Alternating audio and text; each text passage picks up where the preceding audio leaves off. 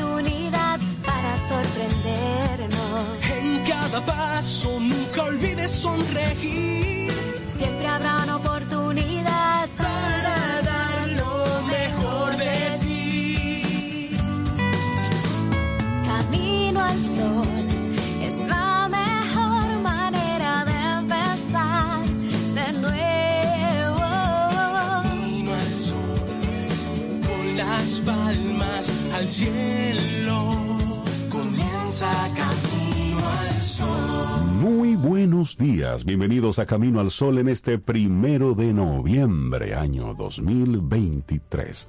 Buenos días, Cintia Ortiz, Ramírez y todos nuestros amigos y amigas Camino al Sol oyentes.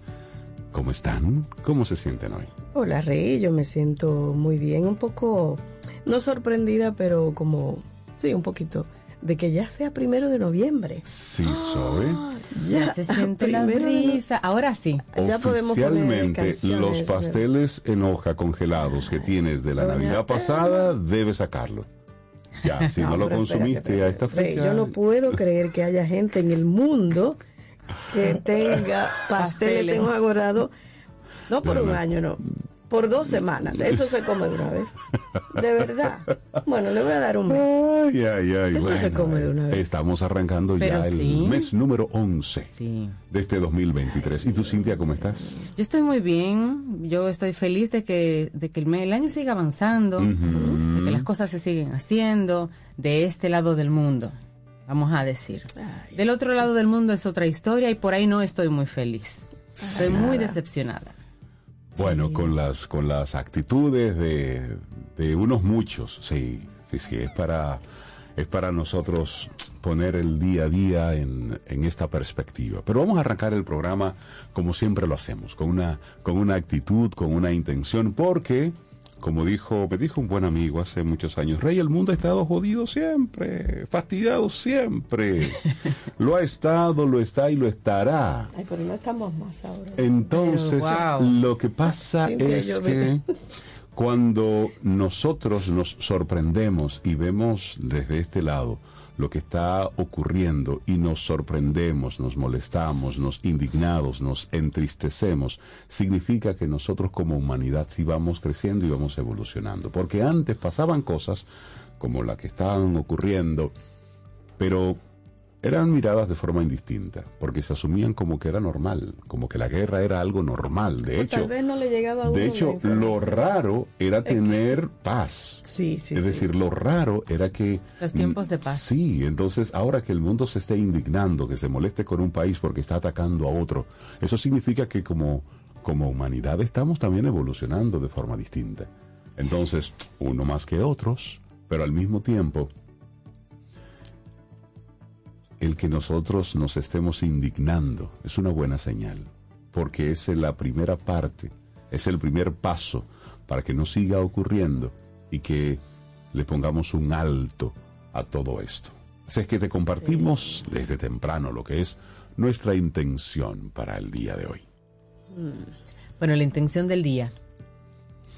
Encontrar la solución correcta requiere de una combinación de pasos que muchas veces van más allá de lo establecido. Y te la voy a repetir de nuevo y se la voy a repetir a Cintia y a Zoe. Para despertarnos. Sí, sí, un poco para... Es más, tómense un poco de café y les comparto de nuevo la intención del día. Encontrar la solución correcta requiere de una combinación de pasos que muchas veces van mucho más allá de lo establecido. Y esa es la, la intención. A veces queremos solucionar las cosas como nosotros queremos hacerlo. No, y y no, con las mismas herramientas que teníamos Claro. anteriormente, 10, que no. hay diferentes vías para llegar Con a las mismas Roma. herramientas con que hicimos el lío. Exacto. Con esa herramienta queremos ahora Hay que- establecer la solución. Sí, Exactamente. Hay que hacerlo diferente. Así Ese es. pensamiento creativo, porque eso- a eso se refiere más allá de lo establecido. No es a cosas indebidas, es a medidas creativas, diferentes, no pensadas antes, tal vez no tratadas antes. Por eso de que aquí siempre se hace así, de repente se puede hacer de otra Hay forma. que revisar eso. Siempre y cuando que eso de más allá de lo establecido no entre en la ilegalidad, en el abuso, en lo. En lo mal hecho, en, en lo mal hecho. general. sí, Así sí. que encontrar la, la solución correcta requiere de una combinación de pasos que muchas veces van más allá de lo establecido y requiere que seamos creativos. Claro, y hoy estamos a primero de noviembre. es el Día de Todos los Santos. Sí, Sí, se celebra en varias partes del mundo este Día de Todos los Santos, una fecha católica que busca rendir homenaje a todos los santos que han existido a lo largo de la historia e incluso aquellas almas que ya han pasado el purgatorio y se encuentran en el reino de los cielos. Eso de acuerdo a la religión católica. sí, Así es, una así es, así celebración católica. Sí. De hecho, la iglesia primitiva solía celebrar el día de la muerte de un mártir que dio su vida por la obra de Dios. Pero con el paso del tiempo y sobre todo después de la persecución de Diocleciano, conocida también como la Gran Persecución, donde un inmenso número de cristianos murieron a manos del ejército romano, la iglesia tuvo que agrupar a sus, a sus mártires en una sola festividad. La primera celebración de un día de todos los santos se remonta a Antioquía en el domingo antes de las fiestas de Pentecostés durante las Pascuas. Otra mención de un día común para rendir homenaje a los santos se nombra en el sermón de San Efrén del Sirio, que data del año 373, pero en este solo se menciona a los mártires y a San Juan Bautista. No sería hasta el año 731 que el Papa Gregorio III consagraría la Basílica de San Pedro a todos los santos y entonces establecería esta fecha de primero de noviembre como Día de Todos los Santos en el mundo. Y se celebra, o sea que se celebra, mira, en, por ejemplo, en países como México, no solamente se celebran las tumbas de los antepasados, sino que también se realiza un picnic. La Sí, le preparan un picnic ajá, una mesa de con la- comida. y sí, sí. máscaras, cintas de colores, flores, platos. Hay unos arbolinas, plantitas con unas flores amarillas que son específicamente, se hacen crecer específicamente porque en esta fecha se hacen los adornos. Pero eso es también. para el Día de los Muertos, que es mañana. Pero ellos tienen esa mezcla. Lo van Así es. combinando. Hay otro Deben día. estar en preparación. Sí, sí, sí. Hay, hay otro día que se celebra hoy, Sí. que es el Día del Ballet. Ay, sí. Ay, ese, ese día me gusta, me gusta. Sí, sí, le gusta, A le mí me gusta sí, mucho sí, se rinde, se rinde homenaje a una de las expresiones artísticas más notables y reconocidas del mundo. Se celebra el Día Mundial del Ballet con la colaboración de las principales compañías de ballet de todo el mundo, ejecutando diversas actividades como transmisión de presentaciones y clases en vivo, también charlas, entrevistas. ¿Tú te imaginas un- en el mundo entero, el día de hoy, un mismo baile, todo el mundo, un baile por la paz, como que sería como bueno. Mandarle un gran abrazo a, Karina Ciprián, que por muchos años se dedicó a- al ballet. Karina Ciprián, nuestra buena amiga de, de Morning Show en. Show. Sí. Yo tuve la oportunidad de participar en, en actividades de ballet como por cuatro años con, con Miriam Bello. Y me, me gustaba mucho. No continué por temas de salud de mi mamá, que no podía llevarme, yo estaba muy pequeña. Pero sí, el ballet es muy bonito y es muy sacrificado. Ya a nivel profesional, No, esa gente eso- no tiene vida. Sí, sí, sí. Sí, No y el ustedes han visto esos, esos documentales Sí. y películas que quieren retratar la otra cara del ballet, porque la gente lo que ve es el tutú bonito. Sí, desde fuera se ve baile, Pero bonito, para llegar pero- ahí, Y cómo se levantan en el aire como si no tuvieran De hecho, vi una, una exposición un trabajo fotográfica de los pies Ah. de las bailarinas sin las zapatillas. Terrible. Sí, Sí, destruidos. Mira, y en el 2014, eh, el primero de octubre, se celebró la primera edición del Día Mundial de Ballet, donde cinco de las grandes compañías de ballet del mundo ofrecieron 20 horas de retransmisión en vivo y está disponible eso en YouTube. Pueden buscarse en The Royal Ballet de Reino Unido, The Australian Ballet, que es de, obviamente, de Australia, el de Rusia, el Bolshoi Ballet de Estados Unidos, el San Francisco Ballet y el de Canadá, de National Ballet. Ahí está disponible esas 20 horas de esa primera edición. Y si acaso alguien no sabe qué es el ballet. Exacto, no, dale, Por si acaso. Tú que empezaste a bailar, bueno, yo nunca he ido a una clase de ballet. Dime ¿Quién? Yo. No. Aplica- pa de pure, pa de pure. Bueno, mira, De verdad, yo nunca. Aplica, aplica aquí el, el, ¿El qué? el ballet folclórico. no, porque este es el ballet, clásico. Ballet clásico. Ballet clásico. Bueno, ballet ¿Tú bailaste ballet clásico? No, Digo, folclórico. ¿Tú querías entrar en Mangulina. ese- No, a ese no. Mangulina. A ese no. Nunca me vi en licras apretaditas, nunca. Ah, era por las licras. Pero, Pero es un- no, mira, es no, un no, pero mangulina sí. Es un esfuerzo, no, pero no, aquí no aplica la mangulina, es el A ballet bailar el clásico. carabine, No. a bailar en la punta del pie. Pues no. Es una No, danza clásica no, que se ejecuta de manera grupal o individual sobre un escenario.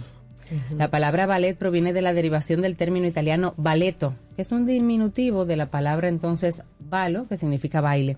Y este término se comenzó a utilizar en el año 1630 para denominar ciertos tipos de danza. Y de acuerdo a la RAE, la Real Academia Española, la palabra ballet se utiliza para nombrar a la compañía de bailarines y a la música compuesta para este tipo de baile.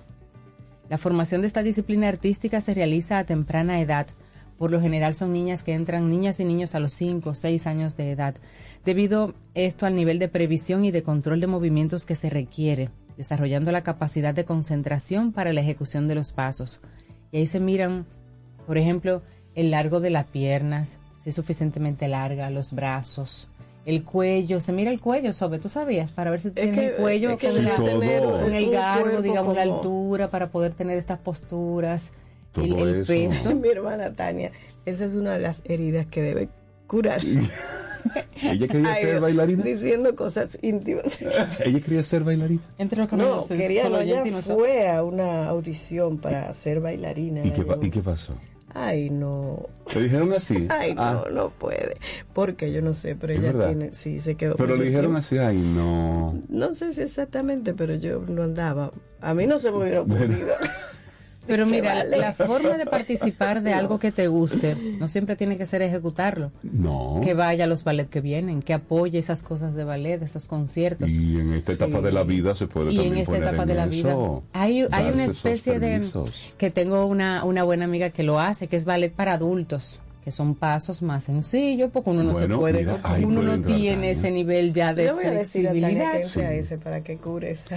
te voy a buscar esa Por información favor. me Mira, y hay otro día que se celebra hoy, que es el Día Mundial del Veganismo. No es que si usted es de la vega, no, no, no. No, no. Veganismo. Estamos hablando de promover una alimentación más sana, sobre todo una alimentación libre de productos de origen animal. Los veganos de todo el planeta no consumen carne de ningún tipo, tampoco huevos, productos lácteos, ni siquiera miel, es decir, absolutamente nada que venga de un origen animal. A pesar de lo estricto que parece este tipo de dieta, el veganismo es uno de los estilos de vida que más se ha popularizado en los últimos tiempos. Aunque podríamos aclarar que los primeros veganos siempre han sido los yogis hindúes que no consumen productos derivados de los animales, porque les impide alcanzar su equilibrio espiritual y además es contraproducente para la flexibilidad de su cuerpo. Pero ser vegano es mucho más de lo que comes. La verdadera motivación de todo vegano es frenar la explotación animal, evitar que sigan apresando y matando animales por fines netamente comerciales y para perpetuar un estilo de vida que afecta a nuestro organismo. Y Ay, este día se celebra desde 1994. Así es. Dicen que ya está más que comprobado que a nuestro sistema digestivo de hecho le cuesta procesar las carnes y entonces consumirlas en exceso puede generar varios trastornos, sobre todo a nivel de las articulaciones. Pero los veganos no solamente se oponen al consumo de productos animales, No, también a allá. las piezas de ropa que se deriven de la cría animal, totalmente. Por ejemplo, zapatos de cuero, las gabardinas de piel, estolas de animales, Todo largo, eso. etcétera. Yo no soy vegana y yo estoy contra de, con, contra de eso Sí, también. claro, claro. Ellos prefieren vestirse con ropa de algodón, telas sintéticas, que no hayan limitado la vida de ningún ser vivo en el planeta para ser procesadas. Lo mismo para el calzado, los bolsos, los accesorios. Es más, esta gente miran hasta los productos cosméticos y de aseo personal Sí, que no no hayan sido con- testeados con animales. Así, Así es. Bueno, y hay Siempre otro día, las sí, etiquetas. otro día importante, Cintia Rey, el Día Mundial de la Ecología.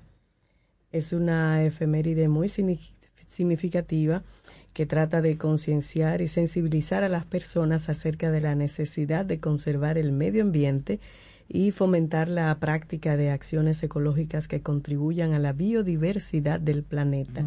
Y con esta celebración de este Día Mundial se, ríe, se rinde homenaje a la ecología como disciplina científica, así como reconocer la labor de los profesionales ecólogos, los que Así trabajan es. todo alrededor de la, de la ecología. Tú sabes que yo conocí al señor Infante en una clase de ecología en la De universidad. verdad. Ah, Ahí fue donde lo De ecología. ¿En serio? de ecología, Oye, no de la primera, de las primeras nada. Con el, ah, no esa la daba el profesor Eleuterio, daba esa Eleuterio clase. Tú tenías un yeso, tú tenías un yeso, no me acuerdo si en Un brazo o una No, pierna. fue en la pierna izquierda. Bueno, la ecología es una rama de Estaba la celebrando mi biología. cumpleaños. Ah, caramba. Pero eso está muy lejos. su, su cumpleaños como 20, como 20 y 20. No, Bueno, mira, la ecología es una rama, es una rama de la biología que estudia las relaciones entre los seres vivos y el entorno que les rodea. Y esto depende de los elementos que componen el entorno y de los diferentes agentes que intervienen en su estudio. La ecología no se centra exclusivamente en el estudio de las áreas verdes, como la gente tiende a pensar. Lleva a cabo actividades y actuaciones que contribuyen a la sustentabilidad del medio ambiente y del planeta, orientado a mejorar la calidad de vida para los seres humanos y su entorno. Y ese término, ecología, significa estudio del hogar.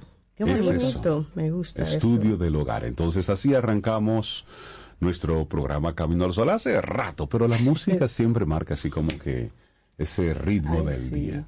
Y mira, hoy con esta lluvia, desde anoche pensé, voy a iniciar Camino al Sol con esta canción que es tan hermosa y va dedicada así a ti, a todo el que esté conectado en este momento. Se llama Cafecito Mm. y la agrupación es La Ciencia de Juancho Valencia. Ah, esa es buena. Muy Sí. Buena. Así Sí, que sí, denle sí. volumen a esto y disfrútenselo y salud con café. Lindo día.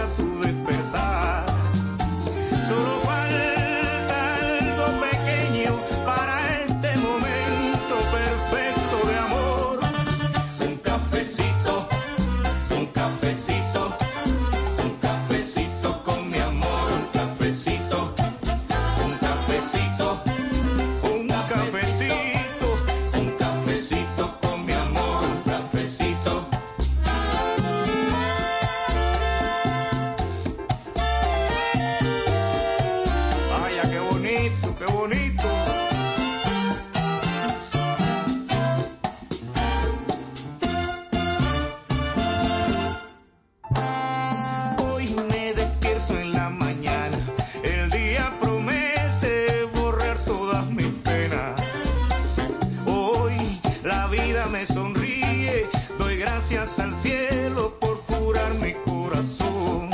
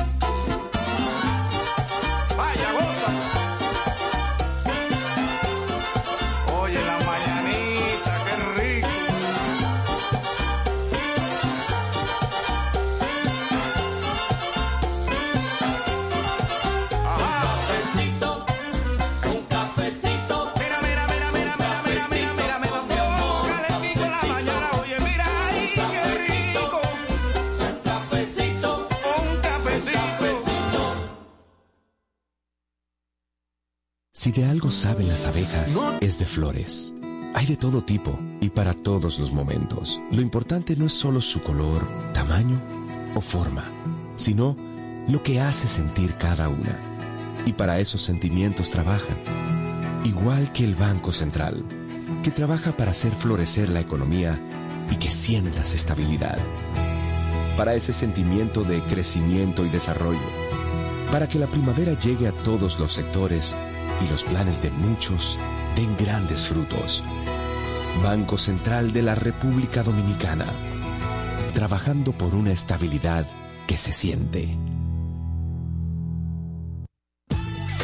Ten un buen día, un buen despertar. Hola. Esto es Camino al Sol. Camino al Sol. ¿Llenarías tu casa de basura? ¿Continuarás cortando árboles? ¿Seguirás conduciendo sin una ruta y una agenda mientras contaminas el ambiente?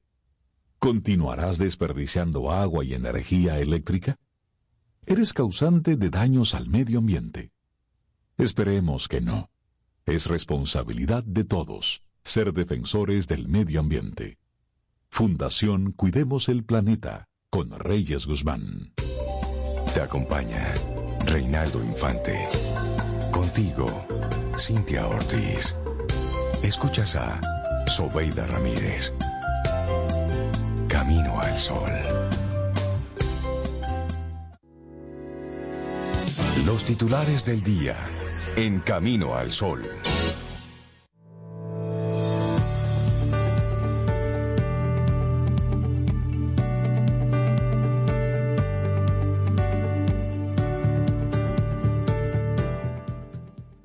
Si sigues haciendo lo que siempre has hecho, seguirás obteniendo lo que siempre has obtenido. Una frase de Tony Robbins. Seguimos avanzando en este camino al sol. Hablemos entonces de algunos de los titulares que recoge la prensa en este día. La Junta Central Electoral emite una nueva resolución sobre el orden de las boletas. Oigan esto, agregan 10 organizaciones partidarias. Espérate. En este paisito. Yo no entiendo de verdad. Bueno, pues la Junta Central Electoral definió el orden de los partidos en las boletas electorales que se utilizarán en las venideras elecciones municipales de febrero y las congresuales y presidenciales de mayo del 2024, en las que incluyó 10 nuevas organizaciones políticas. Se lo repito ahí de nuevo, ¿m? para, es- para que lo escuche bien. Entonces, el orden está contenido en la resolución 57-2023 del pasado 30 de octubre sobre el orden de los partidos y los movimientos en las boletas. Como siempre, los primeros cuatro lugares sufren cambios de posiciones en comparación con los comicios 2020, al pasar el oficialista PRM a ocupar la primera posición en el lugar del Partido de la Liberación Dominicana, que ahora está en el puesto 2. Eso siempre, eso siempre cambia. Lo que me llama la atención es que aumenten. 10 más. No, no, no. No, Eh, ¿y al final, y hasta cuándo? al final son 26 casillas las que tiene esto. 26. No le leo las 26 porque se nos va el programa en eso, pero, pero caramba. Bueno, vamos con otro de los titulares. Bueno, y ante el vacío que ha representado el cese comercial con Haití desde mediados de septiembre, sobre todo para la exportación de huevos, los avicultores aceleraron sus estrategias para colocar el producto en otros mercados interesados como Aruba, Guyana, Martinica, San Martín y Cuba. A este último territorio se han enviado 1.036.000 unidades en tres semanas, pero la acción no cubre el excedente de la demanda haitiana. De hecho, el interés se ha despertado por parte de los comerciantes internacionales, quienes han enviado propuestas de negocios a los productores locales por las noticias del excedente de huevos tras el cierre de la frontera dominico-haitiana. La más reciente fue una llamada informal desde España, informó el presidente de la Asociación Dominicana de Avicultura, ADA, el señor José Luis Polanco. Adelantó que en el transcurso de la próxima semana, la ADA recibirá una comisión de Cuba para formalizar o ampliar las exportaciones que ya se han materializado hacia ese destino. El Ejecutivo detalló las informaciones ayer al ser entrevistado en Diario Libre. Bueno, y la crisis República Dominicana-Haití domina agenda de Asamblea Euro-Latinoamericana en el país. Decenas de parlamentarios de América Latina y Europa debaten en el Congreso Nacional temas de cambio climático y migración en la región. La Asamblea Interparlamentaria Euro-Latinoamérica, Eurolat, que reúne a decenas de congresistas de los países participantes y que se celebra por primera vez en la República Dominicana, tiene en su agenda como punto especial la crisis haitiana y el conflicto generado por el canal que busca desviar el río Masacre. Amado Cerrut, presidente de la Asamblea por, parte de la, por la parte latinoamericana, dijo que el tema haitiano será debatido en varias comisiones permanentes del encuentro internacional para tratarlo con una visión más amplia, ya que la crisis también afecta a los demás países de la región. La Asamblea Internacional, impulsada por la senadora Farideh Raful, busca crear mesas para dialogar aspectos comunes entre países latinos y europeos, como migración, ciberseguridad, clima, seguridad alimentaria, salud, inflación y cadenas de suministro y alimentos. En este acto de apertura de la Asamblea, el presidente del Senado dominicano, Ricardo de los Santos, valoró la decisión del Consejo de Seguridad de la Organización de las Naciones Unidas de la ONU que en una de sus resoluciones acordó desplegar una fuerza militar en Haití. Aseguró que República Dominicana ha sido el país más solidario con Haití, pero aclaró que la crisis en esa nación no tiene una solución dominicana. La estabilidad en Haití es responsabilidad de la comunidad internacional. Claro. Sostuvo al considerar como urgente que las potencias entren en la nación haitiana para llevar soluciones a la crisis. La vicepresidenta de la República, Raquel Peña, quien asistió en representación del Poder Ejecutivo al primer día de esta Asamblea Internacional, afirmó que un posible diálogo con Haití nunca se ha dejado de lado y que el gobierno está dispuesto a conversar sobre las diferencias por el río Masacre. Bueno, cambiamos ahora de tema. Y esto es para que eh, nosotros nos ocupemos y miremos hacia adentro. Porque a veces, cuando estamos solamente mirando lo que está ocurriendo fuera de aquí, y eso incluye lo que está pasando en Haití, donde se ocupan solamente los titulares y nuestros pensamientos y conversaciones en lo que está pasando fuera, dejamos de ver lo que está pasando dentro, que es mucho. Y miren, ahí sale un, un reportaje interesantísimo escrito por Tania Molina en el periódico Diario Libre, que es, es interesante que lo veamos. Se habla de que el dominicano promedio es un adulto de casi 29 años. Y ¿Cuál es el tema aquí? Que preocupa que el país no adopte las previsiones necesarias para una población que está envejeciendo rápidamente. Entonces, con el sistema de seguridad social como lo tenemos, con el sistema de salud tal cual como lo tenemos, con los niveles de inseguridad e inestabilidad tal cual como los tenemos, no hay peor país entonces para envejecer. Es decir, es para que pongamos esto mucho en, en perspectiva. Todavía es joven, pero la población dominicana envejece. A la fecha la edad promedio del país es de 28.8 años y en apenas unos meses, para el 2024, estará cumpliendo ya los 29. Esto basado en las proyecciones de población que hace la Oficina Nacional de Estadísticas, la ONE, que explica su estimación en la baja que experimentan la tasa de natalidad y la mortalidad nacional y el, el aumento de la esperanza de vida de los dominicanos. En el 2020 la población era un año menor, una edad promedio de 27.83 y para el año 2030 ya habrá entrado a los 31, lo que evidencia un rápido ritmo de envejecimiento para que el país no parece estar preparándose adecuadamente y que avisa de, una, de un fuerte drama social si a esto no se le presta atención. Pero ¿cómo llegamos hasta esta edad? La ecuación parece sencilla. Baja tasa de natalidad, y aumento en el número de envejecientes. Las estimaciones y proyecciones que hace la ONU muestran que para el 1950, hace 73 años, los que tenían de 65 años en adelante totalizaban 57 mil personas, igual al 2.44% del total de los habitantes, que era de 2.3 millones. Sí, hace 73 años éramos 2.3 millones. Los de 0 a 19 años eran 1.300.000 personas, igual al 56%, mientras que los de 20 a 64 sumaban 960.000 personas para un 40.85%. Entonces, en 50 años, las proporciones cambiaron. Y los que tenían de 0 a 19 era el 45%. Los de 20 a 64 estaban en un 40% y los mayores de 65 ya representaban un 4%. Estamos hablando de que esta tendencia sigue y la cosecha de infantes que acumuló el país en esos años se agota. Es decir, cada vez las familias son más pequeñas. Es interesante, es un trabajo bien extenso. Eh, búsquelo en el periódico Diario Libre, es bien interesante porque nos pone un poquitito esto de la perspectiva de la, de la expectativa de vida, pero al mismo tiempo, como usted, sí señor, tiene que ir preparando su vejez. Sí. Cómo usted en su día a día, en su dinámica, en sus finanzas personales va estructurando, ok, cuando yo esté viejo, ¿cómo es que va a ser este tema? ¿Cómo yo mismo me lo voy a gestionar? Son de los temas que hay que hablar. Sí, y hay que decidir ahora porque, Porque eso llega- eso antes la respuesta era, bueno, yo tengo cinco hijos, Sí, pero- alguno de ellos va a cargar conmigo, pero no, ya la respuesta en el 2023 no es por ahí que anda. Ay, ay, ay.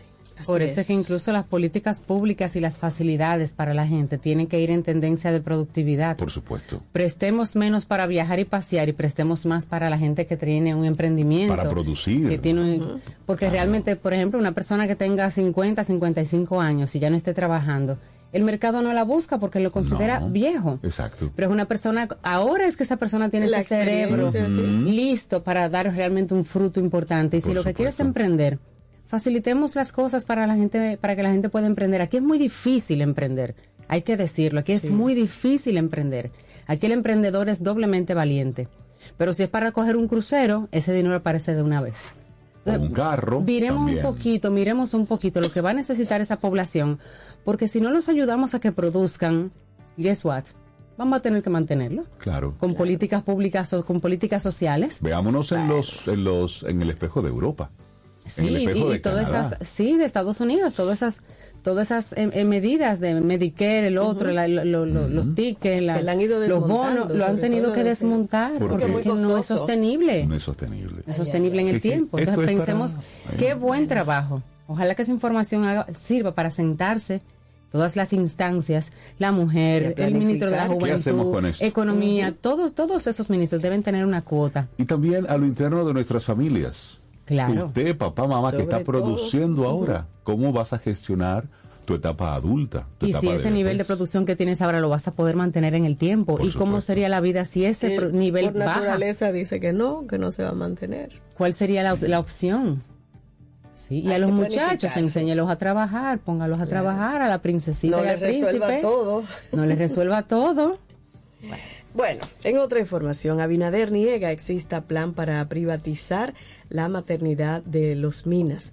El presidente Luis Abinader calificó de chantaje la, propuesta, la protesta realizada en la maternidad de los Minas, amparado en una supuesta privatización del centro hospitalario.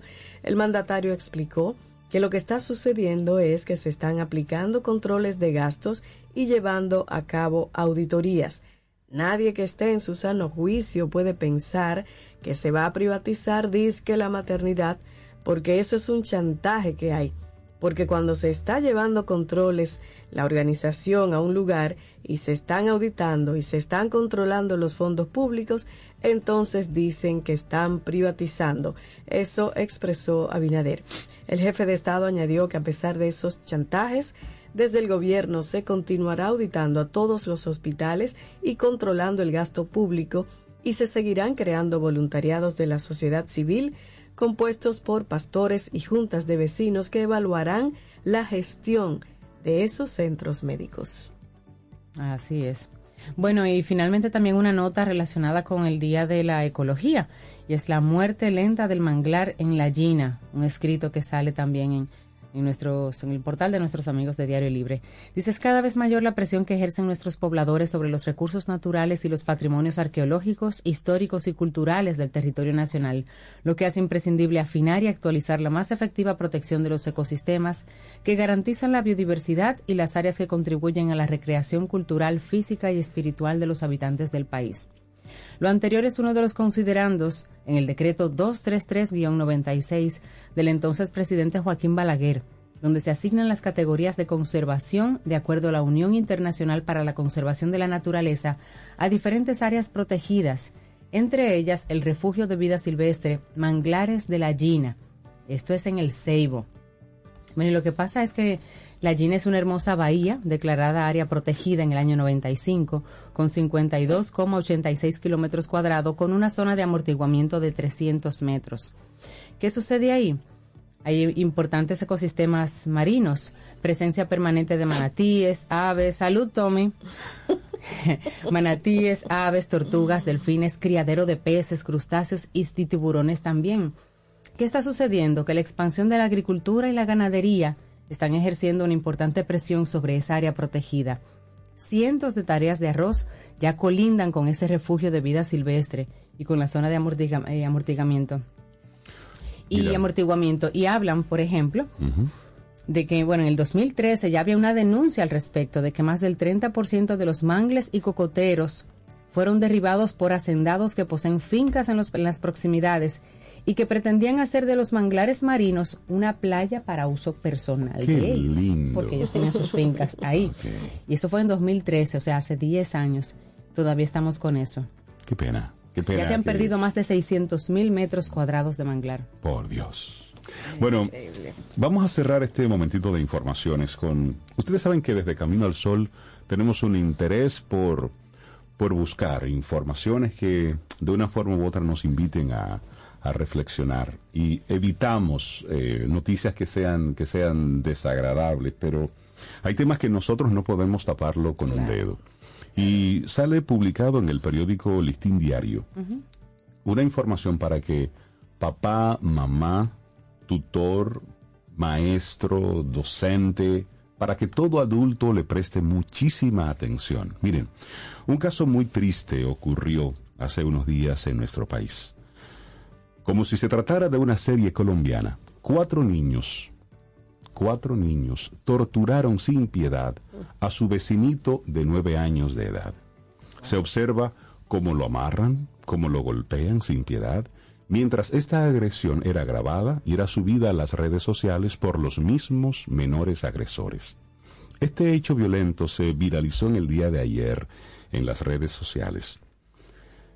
Este menor de edad fue maltratado por una niña de 11 años y otros dos uno de 10 y uno de 12 años.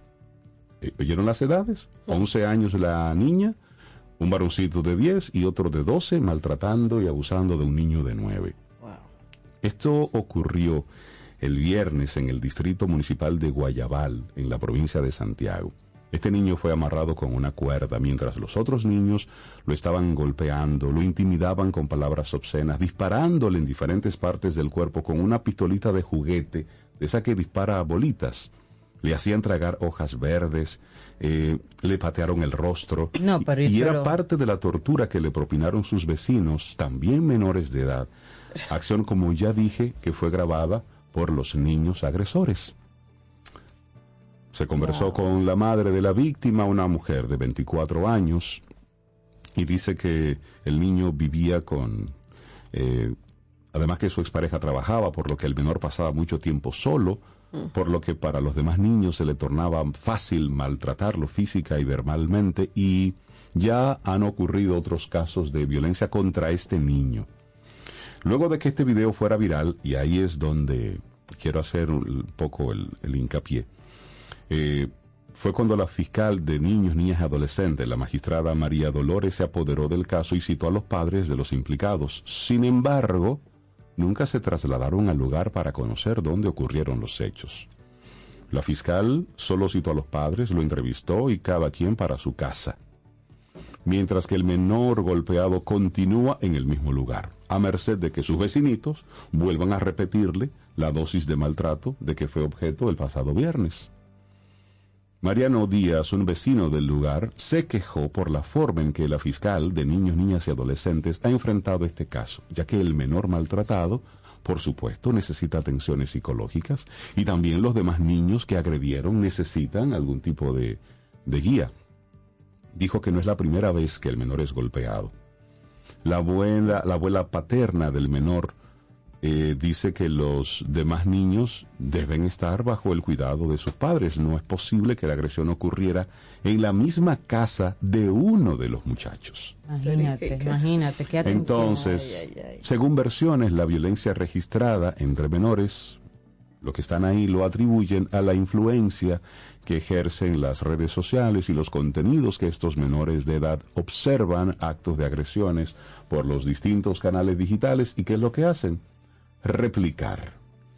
Y ahí es para nosotros abrir el tema de conversación. Primero sobre el tipo de contenidos que llevan, que, que están expuestos los muchachos. Sí, claro que sí, eso ya lo hemos hablado en otro momento. Pero también el tema de la, de la vigilancia y de la responsabilidad de los padres, pero al mismo tiempo de las conversaciones que tenemos, pero al mismo tiempo del tipo de contenido que usted como adulto consume y que usted que cree que sus hijos no están escuchando. Pero cada canción que viene con un mensaje de agresión, eh, eso se le va quedando al pequeño ahí, en el disco duro. Cada vez que usted lo pone a estar bailando uno de estos temas, eso se le va a quedar. Cada vez que tú expones a tu hijo a algún medio de comunicación que tú crees que ellos no están escuchando, toda esa agresión los niños la van consumiendo y llega un punto, llega un momento en que simplemente la violencia se normaliza. Claro, y, y ese es un elemento muy Claro. importante. Hay que agregar también el contexto. Por supuesto. O sea, dónde se están criando esos niños, cómo es la, la educación, si, si, si, si podemos llamar eso que le están dando los padres, cómo se comportan en, en la escuela, qué es lo que están recibiendo en términos de, de acogerlos, de amor, de porque se ve que ahí, digo, uno puede estar especulando, pero ahí hace, hay muchas carencias Por supuesto. y hay, no sé, habría que ver qué, qué ven ellos, qué es lo que modelan sus padres y todo el contexto donde se desarrollan.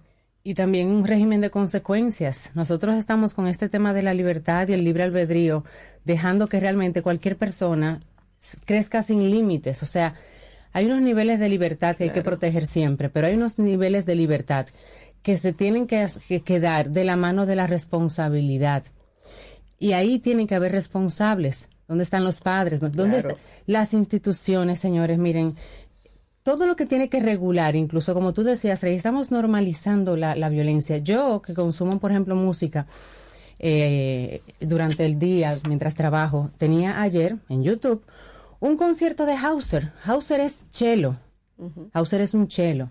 Entre una pieza y otra, a mí me entraba un enlace patrocinado de un chico local que tiene una canción local. El grupo completo te va cantando, disparándote con la mano a la cámara y el, el video se trata de Ay, ay, ay. palabras obscenas, agresión y, la, y, y esa y ese movimiento de que te estoy disparando, de que te estoy disparando Claro. con metralleta, por las formas. Digo, ¿cómo eso se filma, sale, paga patrocinio para salir en todos esos? A mí me salió escuchando una música totalmente diferente. Exacto. Sabrá Dios qué le sale a esos muchachos.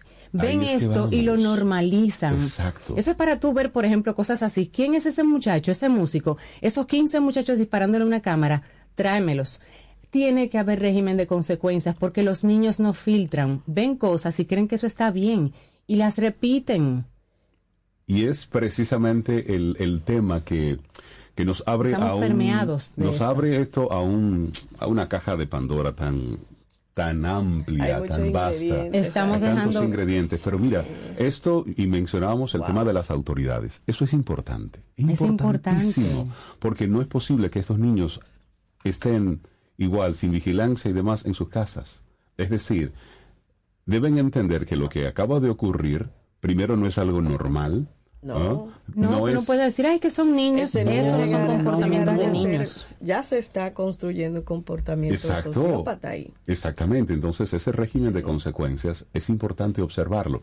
Y lo menciono así ya en el cierre de este momentito que nos hemos extendido, porque es que debemos llevar este tipo de conversación hacia la reflexión personal, hacia la reflexión grupal y hacia la reflexión país. En ese barrio Porque debería eso- haber una reunión en este momento Por con supuesto. esos papás y esos niños. Claro.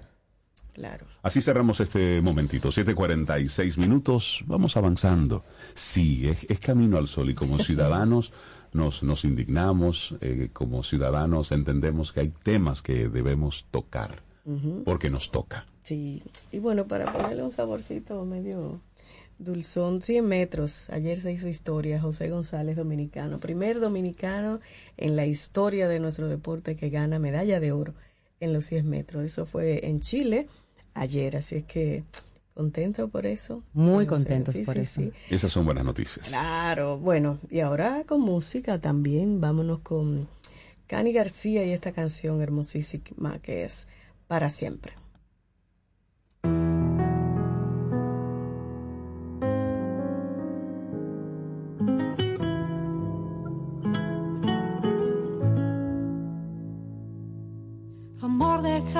Ser yo lo primero que se asome ahí en tu almohada, que tu pecho sea siempre donde apoyaré mi cara y que hagas nudo con mis piernas cuando yo me duerma. Amor, déjame ser siempre el deseo que hace que vuelvas a casa, que aún mires mi cintura y quieras ser tú quien la abraza, que en mi oído siempre duerman todas tus palabras y ser la mejor parte que hay de ti. Déjame abrazarte para siempre, déjame besarte a mi manera, agarrar tu mano donde quiera, porque yo he nacido para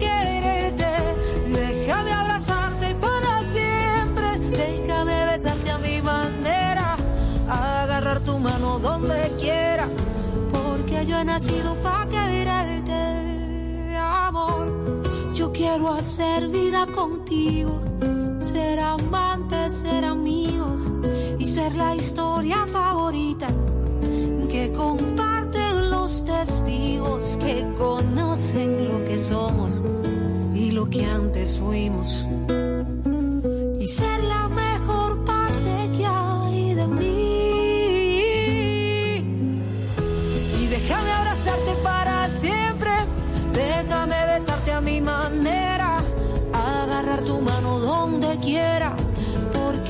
nacido para quererte. Déjame abrazarte para siempre. Déjame besarte a mi manera. Agarrar tu mano donde quiera. Porque yo he nacido para quererte.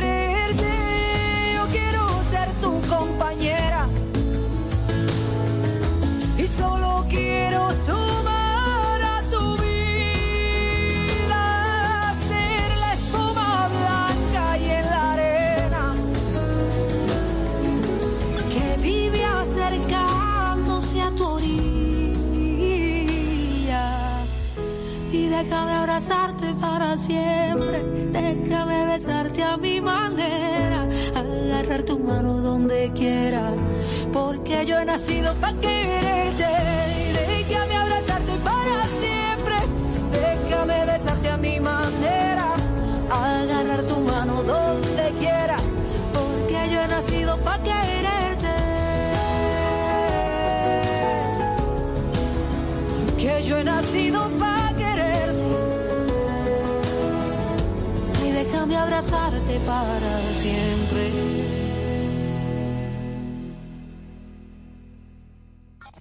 ¿Quieres formar parte de la comunidad Camino al Sol por WhatsApp? 849-785-1110. Camino al Sol. Jugosas, sabrosas, tiernas y frescas. Así describen nuestras carnes en supermercados nacional. Detrás de un gran producto siempre hay una gran historia.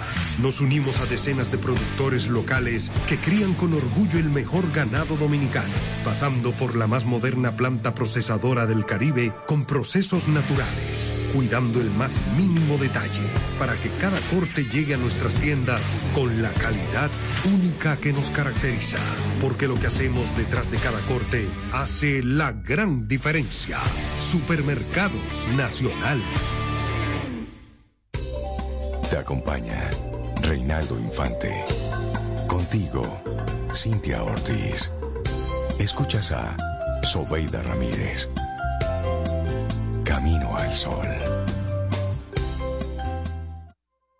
A lo largo de estos 57 años, en Patria Rivas entendemos tus miedos y preocupaciones.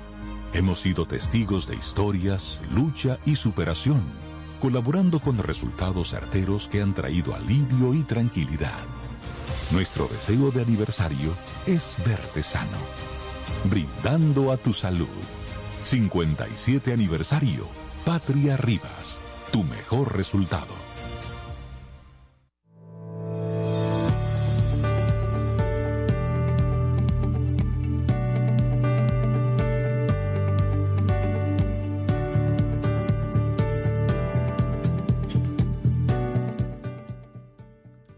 El pensamiento lateral es un enfoque que nos permite resolver problemas desde ángulos inusuales y descubrir nuevas perspectivas. Una frase de Paul Sloan.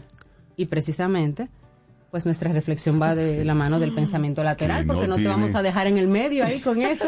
Que no tiene nada que ver con pensar de lado. No, ni mirar a la derecha, ni mirar a la izquierda, nada de eso. Así es. ¿Sabías que existe un tipo de pensamiento poco ortodoxo y no lineal que te ayuda a crear ideas innovadoras? Entonces, ahora vamos a ir reflexionando sobre el pensamiento lateral, Zoe. Claro, en la vida, en tus relaciones, en el entorno laboral, puedes resolver los problemas de dos maneras. La primera, mediante un razonamiento lógico, lineal y racional. Y la segunda, usando un enfoque al que el psicólogo y filósofo Edward de Bono denominó pensamiento lateral, y consiste en ofrecer soluciones innovadoras y reflexivas que van más allá del clásico procedimiento deductivo. Pensar a través de la lateralidad es el sustrato de la creatividad y una habilidad que todos podemos potenciar. Es atreverse a sortear lo previsible para hacer de la imaginación y la intuición tus mejores aliados. Toda empresa se beneficia de este tipo de mecanismo cognitivo y por ello estamos compartiendo aquí hoy todo lo que deberías saber sobre esta esfera de poder. Así es, bueno, y decía Eduardo Bono, en el pensamiento lateral uno no busca la respuesta correcta, sino una disposición diferente de ver las cosas para poder ofrecer una respuesta innovadora, inesperada y práctica. Y eso fue en el año 1970. Bueno, el pensamiento lateral es una forma de razonamiento que busca soluciones fuera de lo común y a menudo sorprendentes. En lugar de seguir una secuencia de pasos lineales o predecibles, como el procesamiento lógico o vertical, se escapa de las reglas establecidas y aporta propuestas sencillas pero extraordinarias. Este concepto lo desarrolló el psicólogo maltés Edward de Bono en la década de 1960. Y este libro que escribió El pensamiento lateral, Manual de Creatividad, que fue en el 70, fue toda una referencia en este campo. Esta manera de pensar, creativa e indirecta, da forma a grandes aportaciones, pero eso sí, el enfoque vertical y lateral no son excluyentes y te vamos a explicar un poquito acerca de algunas características. Bueno, pues vamos a iniciar con cuestionar las suposiciones. El pensamiento lateral implica cuestionar las creencias subyacentes y los esquemas rígidos que a menudo limitan el razonamiento convencional. Lo que hace es animarte al desafío, a dudar de lo que se suele dar por sentado para considerar nuevas perspectivas. Algo así te permitirá formar ideas y soluciones prácticas, a la vez muy eficaces. Y aquí tenemos un ejemplo. Un camión queda atascado debajo de un puente. Un grupo de sesudos técnicos piensan de alguna forma retirar el vehículo de allí, sin dañar la propia estructura. Después de varias horas reflexionando en diversas ideas, llega un niño. Entonces, gracias a su mirada curiosa y ajena a los convencionalismos, lo primero que hace es cuestionar todo lo que dicen los adultos. Después, aporta su solución. Basta con desinflar los neumáticos del camión.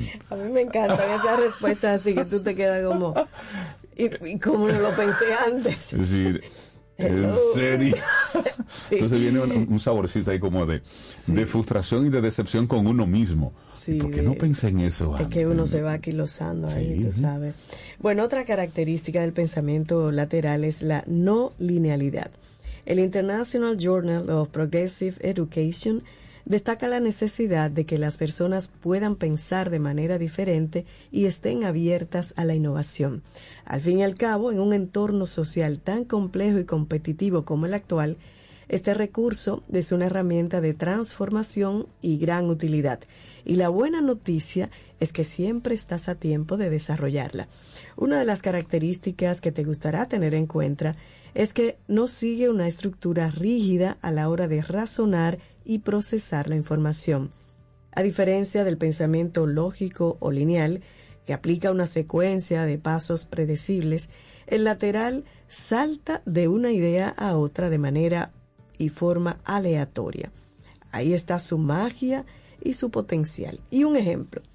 Un hombre entra a un bar y pide un vaso de agua. El camarero busca debajo del mostrador, saca una pistola y lo apunta con ella. Después, este se despide dándole las gracias. ¿Qué es lo que ha pasado? ¿Ha intentado robarle? Para entenderlo, procura no aplicar un enfoque lineal y aplica la imaginación. El tipo tenía hipo y el propietario del local le ha prestado ayuda con este tremendo Con este susto. Bueno, bueno. Un poco. ¿Qué te digo? Un poco exagerado, ¿no? Un poco Pero- exagerado, sí. Pero el ejemplo, Ahora la pregunta es, ¿se, Se le le quitó quitó. el hipo? seguro. seguro Bueno, exploración de múltiples perspectivas. Esta forma de pensar parte siempre de la exploración de múltiples enfoques y soluciones en paralelo. En lugar de limitarse a una sola ruta, el razonamiento lateral considera una variedad de posibilidades y conexiones. Estos serían algunos ejemplos de este enfoque cognitivo a la hora de resolver un problema. Busca varias alternativas. No te quedes con una única solución. Evalúa todos los flancos de un problema, todas las áreas. Se sirve siempre de la curiosidad y de la imaginación. Aunque las resoluciones parezcan obvias, intenta ir un poco más allá. Ejemplo, una empresaria debe buscar inversores para su negocio. Lo más habitual es procurar dar con personas que ya conozca y que confíen en ella. Sin embargo, decide dar el salto y buscar en otros países, haciendo presentaciones originales y desafiantes de sus ideas. Y ¿Es verdad? salirse de la cajita. Totalmente. Eso es verdad. Y luego genera ideas divergentes. Otro rasgo particular es generar una amplia gama de ideas, a menudo extrañas o poco convencionales. Las personas que suelen usar esta metodología de pensamiento saben que a la hora de resolver un problema es clave aportar muchas ideas singulares y a veces hasta estrambóticas. La evaluación posterior será la que elija la idea más útil. Entonces, por ejemplo, dos mujeres se presentaron ante el rey Salomón, afirmando ser madre del mismo niño. Para resolver el tal conflicto, el soberano propuso dividir al niño en dos mitades, dándole a cada mujer una de las partes. Al instante, la auténtica progenitora renunció a reclamar al pequeño con el fin de salvar su vida.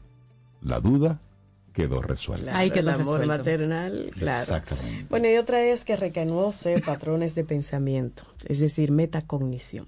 Tal y como explican en la revista Science of Learning, la metacognición es la capacidad que tenemos las personas de ser conscientes de cómo pensamos para regular este proceso.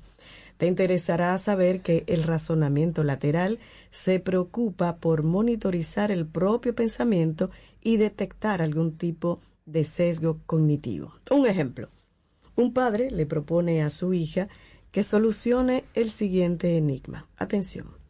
Un hombre arrastra su coche hasta un hotel y entonces descubre que está en bancarrota.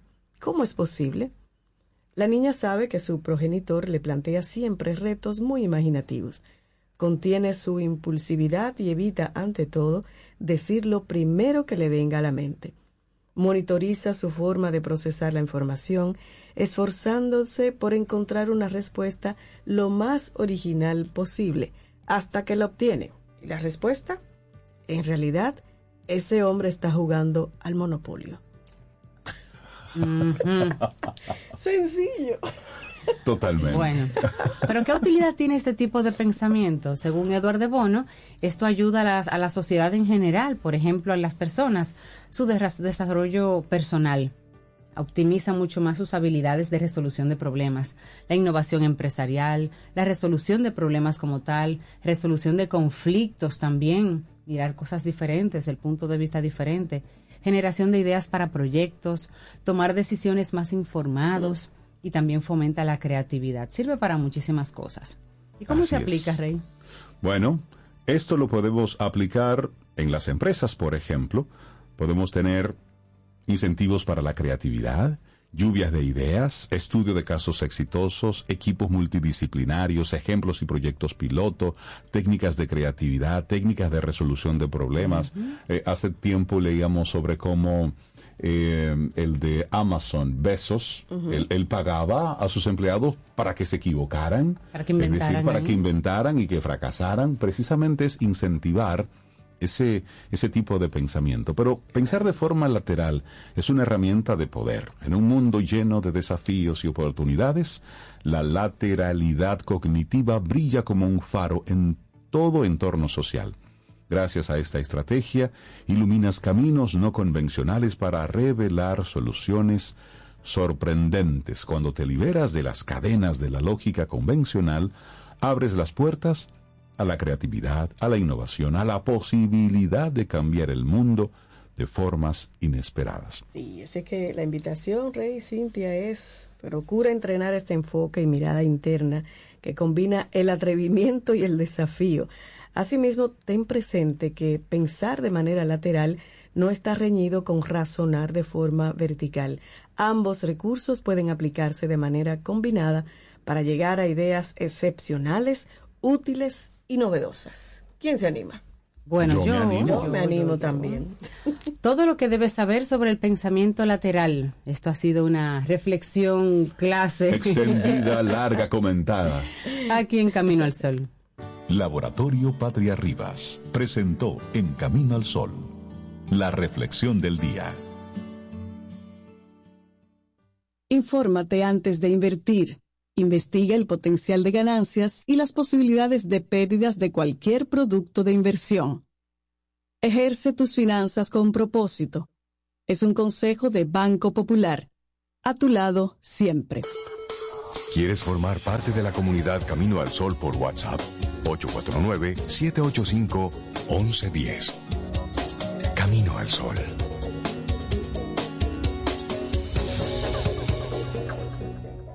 En Autoferia Popular, montarse en un carro nuevo se siente así.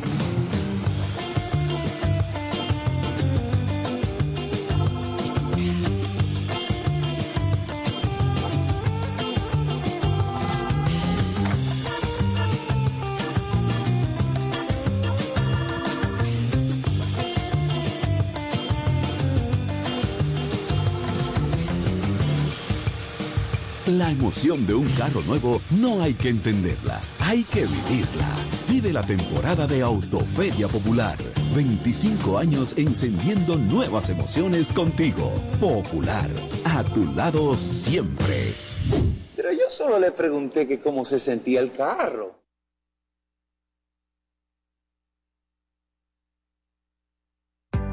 Tomémonos un café. Disfrutemos nuestra mañana con Rey, Cintia, Soveida, en camino al sol.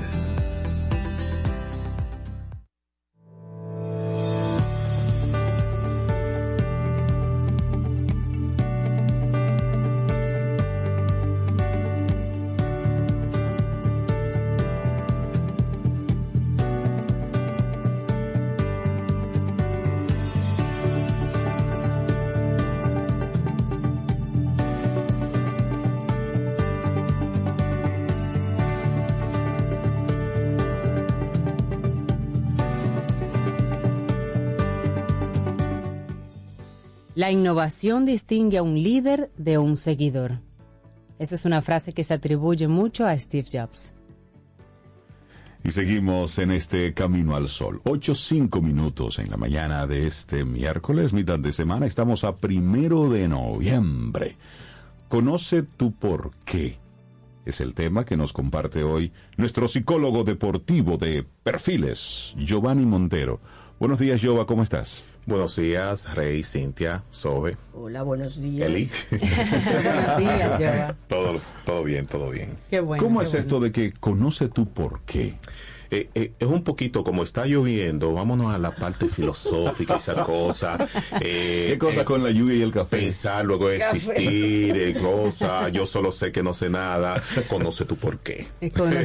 Llegamos ahí. Llegamos ahí. Eh, fíjate, parece, parece algo filosófico, pero, pero es la, la gran realidad. En estos 20 años de, de trabajo con los atletas, eh, me he dado cuenta de que cuando el atleta no conoce el por qué, pierde su tiempo. Pierde su tiempo. Cuando el entrenador tiene un método de entrenamiento basado en un porque tiene que hacerlo, pierde también su tiempo. Entonces Esa esto no es una respuesta. no es una respuesta. Incluso eso se parece a, a cuando uno era pequeño. Váyase a acostar. ¿Por qué? Porque yo lo digo. Porque yo lo digo. ¿Cuál es el sentido de hacer eso? Entonces, el por qué tiene un peso tremendo en el desarrollo de, de los atletas como si. Incluso le permite consistencia, le, le permite compromiso. Cuando un atleta conoce el por qué está haciendo un ejercicio, ¿qué hace? Se involucra plenamente en el ejercicio. Te voy a dar una, una anécdota de quien os habla mientras estaba haciendo ejercicio. En una ocasión yo estaba en el gimnasio en una, en una cinta, corriendo. Pam, pam, pam, pam, pam. Y llegó a mí ese pensamiento, ¿por qué yo estoy haciendo esto? Entonces es aburrido, pero ¿qué sentido tiene esto? Me siento como una rata de laboratorio. ¿Qué hizo mi energía? Bajó. Sí. Apagué y me bajé automáticamente de la cinta. Es decir, yo Y dije, jamás. Jamás en la vida ¿Sabes que a me he vuelto a subir a una cinta de esas. Pasó eso hace muchos años en el gimnasio. Y yo digo, ¿pero y qué hago yo aquí en este gimnasio? Sí. Tanta gente rara que yo no conozco. Yo digo haciendo fila para esperar una máquina. Jamás. Por eso ahora yo Exactamente, todo es sí. al aire libre. Y, y- No. y- y precisamente, Sobe, tú que corres, ese por qué es importantísimo Claro. para el que corre. Por supuesto. Vital. La gran pared.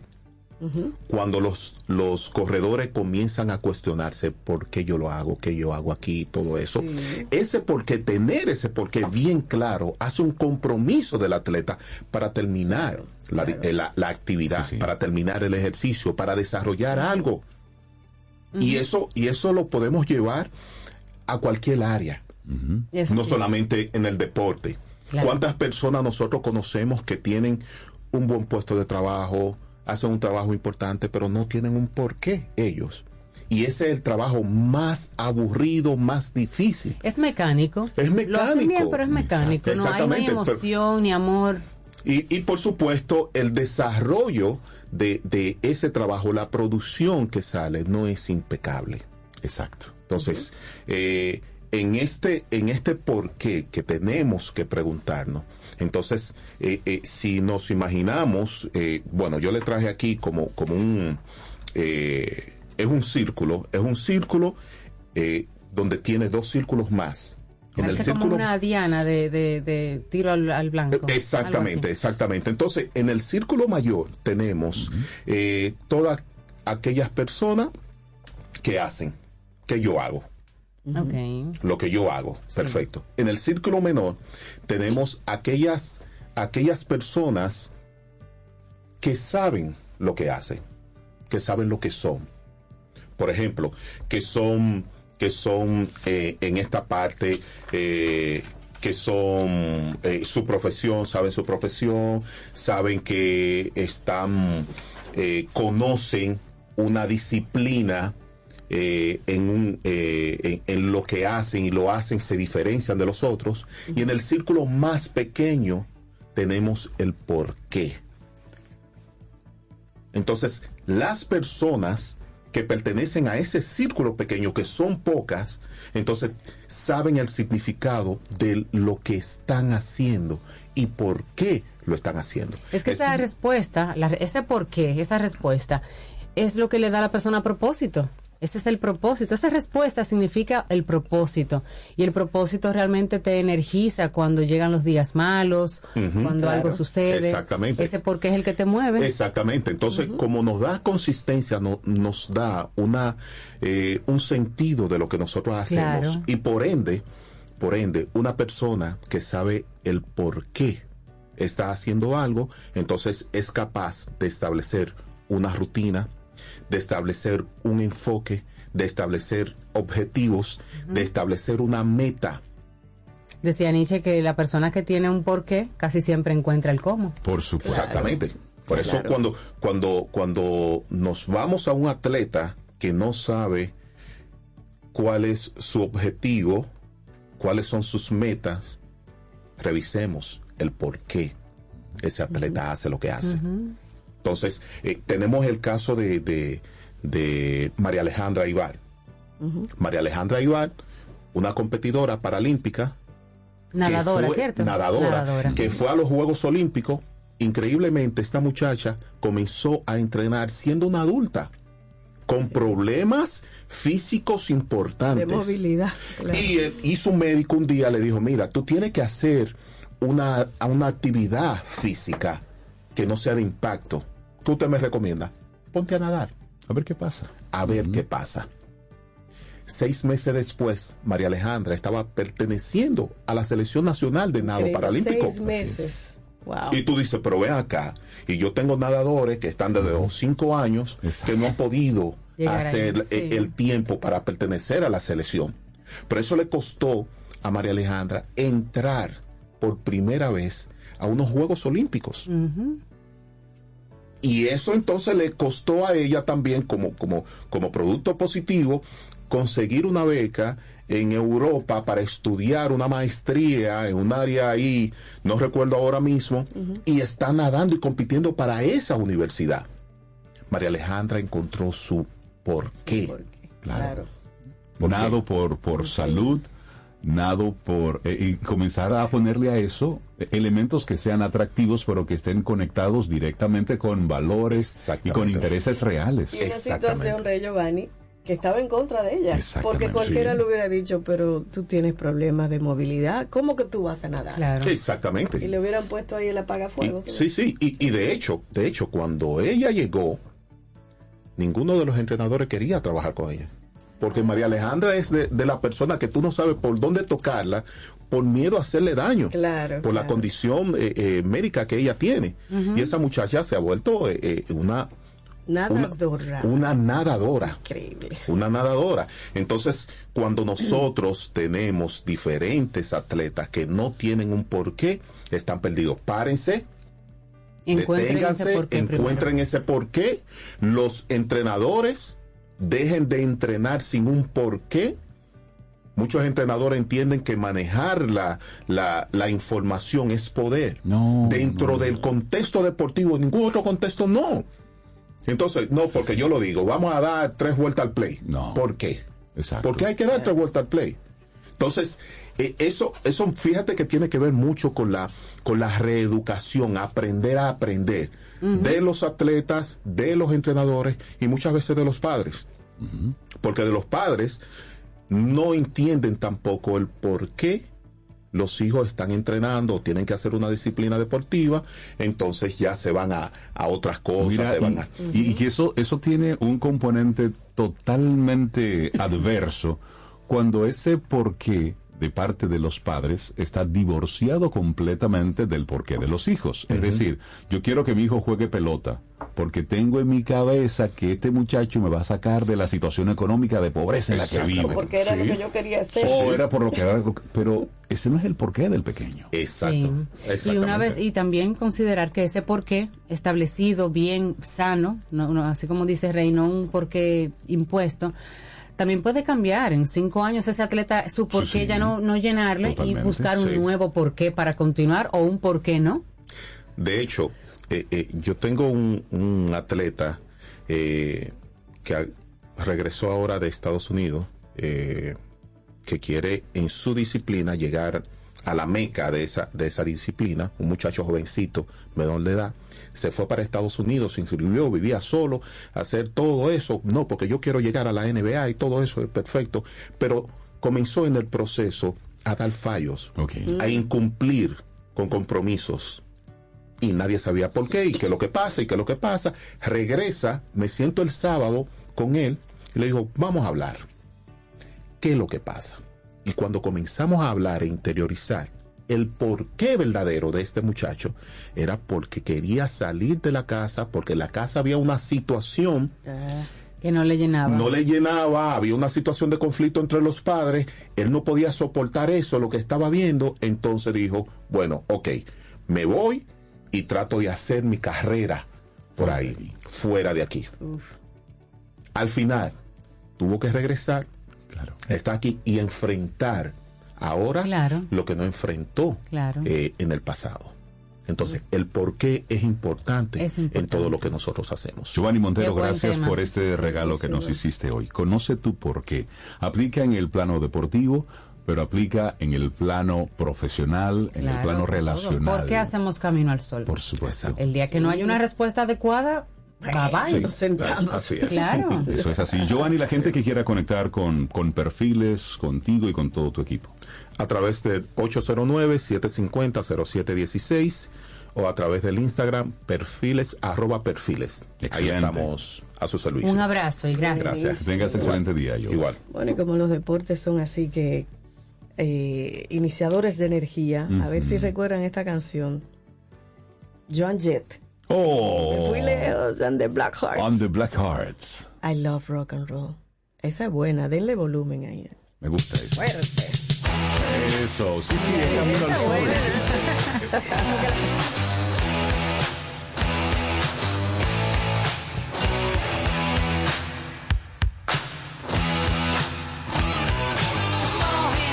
There by the record machine. Have been about 17. He was going strong, playing my favorite song.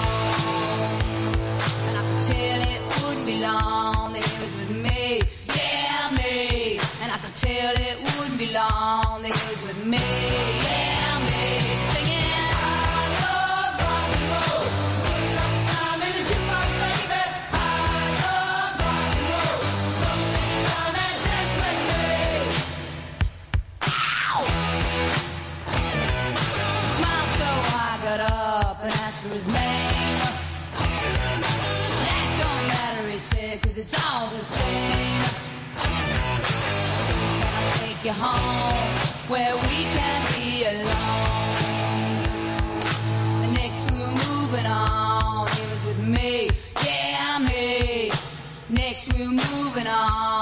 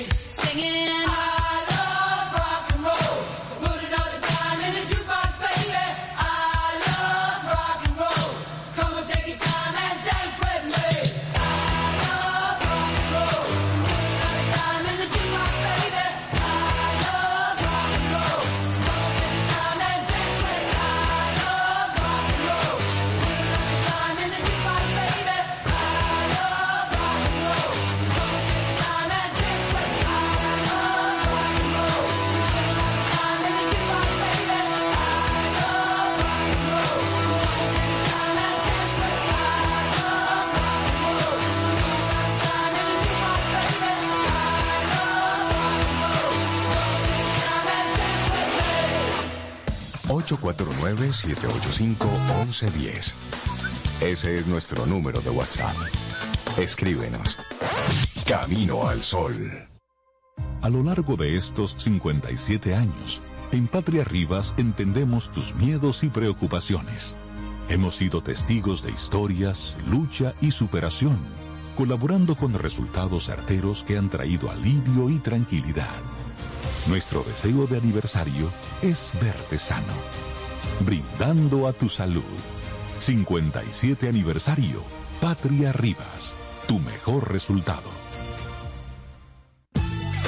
Ten un buen día, un buen despertar. Hola. Esto es Camino al Sol. Camino al Sol. Si de algo saben las abejas, es de flores. Hay de todo tipo y para todos los momentos. Lo importante no es solo su color, tamaño o forma, sino lo que hace sentir cada una. Y para esos sentimientos trabajan. Igual que el Banco Central, que trabaja para hacer florecer la economía y que sientas estabilidad. Para ese sentimiento de crecimiento y desarrollo. Para que la primavera llegue a todos los sectores y los planes de muchos den grandes frutos. Banco Central de la República Dominicana. Trabajando por una estabilidad que se siente. Tomémonos un café. Disfrutemos nuestra mañana con Rey, Cintia, Soveida, en camino al sol.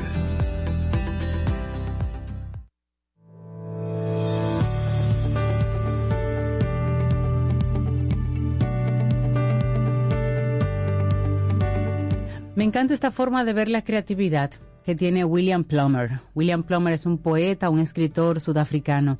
Y él decía, la creatividad es el poder de conectar lo aparentemente desconectado. Totalmente. Sí, sí, buenísimo. Sí. Me encanta esto. 8.22 minutos, es miércoles, mitad de semana. Es mi día libre, pero como me gusta tanto, tanto Camino al Sol, estoy, estoy aquí. Estoy aquí. Un sacrificio. No, no, no, sacrificio no, es con gusto. Con gusto, ¿verdad? Con gusto. Recordándole a nuestros amigos Camino al Sol oyentes que pueden escribirnos al 849-785-1110. Nuestro número de teléfono, ahí tenemos la aplicación de WhatsApp.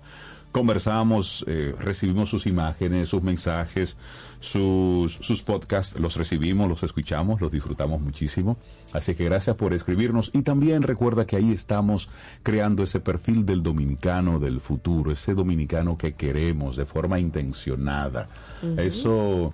Como Eso crear es ese, ese documento ya formal Sí. con todo con todo lo que es Con ese todo lo que nos pasaste, vamos a hacer ese documento para compartirlo en breve, porque realmente es, es importante. Para descargarlo y firmarlo en la casa. todo Miren, lo que estamos hijos, viendo necesitamos hacer un futuro. compromiso con nosotros. Señores, se necesita. Firme ahí. Sí, sí, sí. sí. Se necesita esa transformación. Y hablando Sí. de transformación, Dime.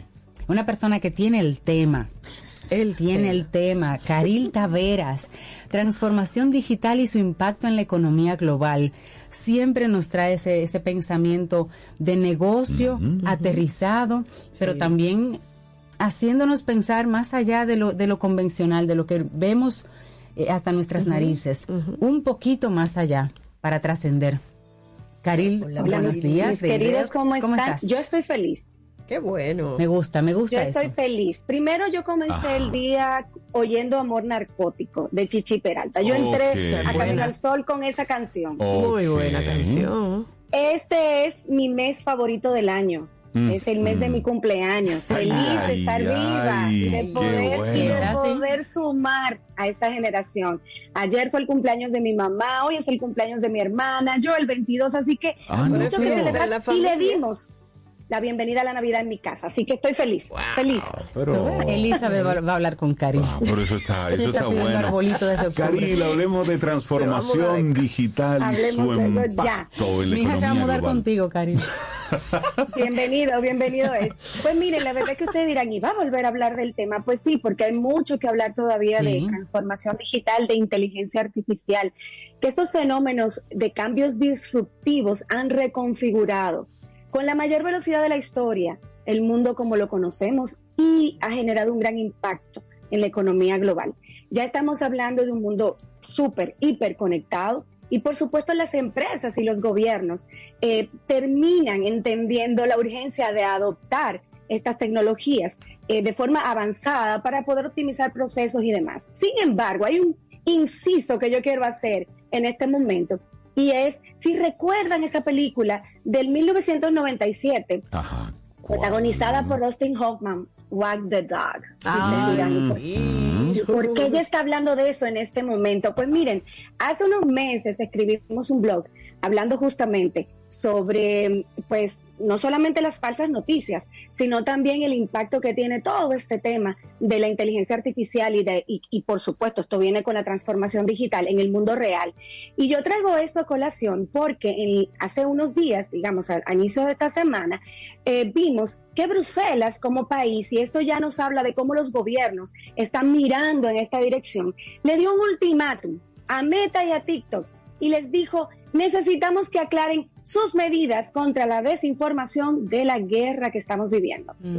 Y ustedes dirán, bueno, estas, estas redes sociales, eh, ¿qué, impacto tienen? Camino al solo oyente, pues ya si estás haciendo la conexión entre What the Dog y lo que estamos hablando en este momento, es porque los gobiernos han entendido un poco cómo nos han ido manipulando con ciertos temas. no me voy a meter a hablar de la guerra porque ese no es el tema de esta clase. Sin embargo, si queremos hacer la observación de que nosotros como líderes empresariales necesitamos convertirnos en futurólogos empresariales y entender eh, cómo todo lo que ocurre en el mundo nos está afectando. Entonces, si una guerra eh, está siendo hasta cierto punto manipulada, para que nosotros entendamos y decidamos si somos de un bando o del otro a través de inteligencia artificial, a través de mecanismos eh, tecnológicos y digitales, qué pudiera pasar en nuestras organizaciones. Y eso nos lleva a decir, bueno, pero no todo está perdido. También recientemente salió una noticia de que en Suecia, la Universidad de Lund, eh, pues acaba de publicar un estudio científico con muchísimo aval que indica que la inteligencia artificial les está ayudando a detectar cáncer de mamas con una eh, probabilidad mayor de, de un positivo real con un 20% superior a los exámenes normales. Y esto está reduciendo la carga de los radiólogos laboral en un 40%. Significa que estamos hablando de eficiencia y que estos médicos pueden dedicar su tiempo más a la investigación científica. Entonces, no todo es negativo, también hay cosas muy positivas. Y aquí, eh, algunas de las empresas eh, que nos están escuchando y colaboradores de estas empresas, sabemos que no todos se han montado en este proceso y que aunque hemos hablado mucho de transformación digital y estamos convencidos porque estamos inmersos en esta realidad, todavía encontramos ciertas resistencias, resistencias de líderes, resistencias de colaboradores. Recientemente tuvimos una reunión con unos clientes a los cuales vamos a apoyar en los próximos días en un proyecto interesantísimo, donde la mayor preocupación de la alta dirección era justamente cómo ayudo a mi organización a que en el ADN de, la misma se impregne la urgencia de, la, eh, de adoptar eh, la tecnología como parte de nuestro trabajo. Entonces, si estamos hablando de esto es porque todavía necesitamos convencer a algunos escépticos de que esta es una nueva realidad. Necesitamos algunos argumentos. Recuerda el aumento de la productividad, como te acabo de mencionar el caso de los radiólogos y Bruselas. La digitalización permite mucha eficiencia y no temamos, no vamos a perder nuestro trabajo. Hay una posibilidad de innovar de manera constante y la innovación ya no es un, privilegio, ya es una necesidad de las organizaciones. Para ayer es tarde. Sin, sin agilidad no hay innovación. Totalmente. hay que y en, esa misma, en esa misma línea, Caril, eh, volver y traer el, a, la conversación de que la herramienta es la herramienta. Lo importante es cómo usamos esa herramienta. Ahora tenemos el tema de la inteligencia artificial y de inmediato todo el mundo teme por la inteligencia artificial. No, siéntese del lado, ok, esto es nuevo. ¿Cómo yo aplico esto?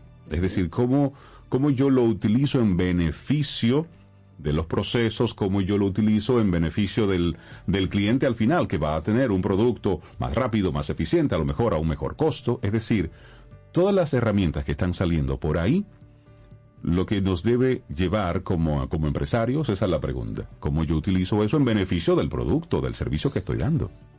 ¿Y cómo integro eso a mi, a mi operación diaria? Porque una de las cosas que nosotros hemos hablado mucho en diferentes foros es inteligencia artificial es igual a mejora de procesos y eficiencias.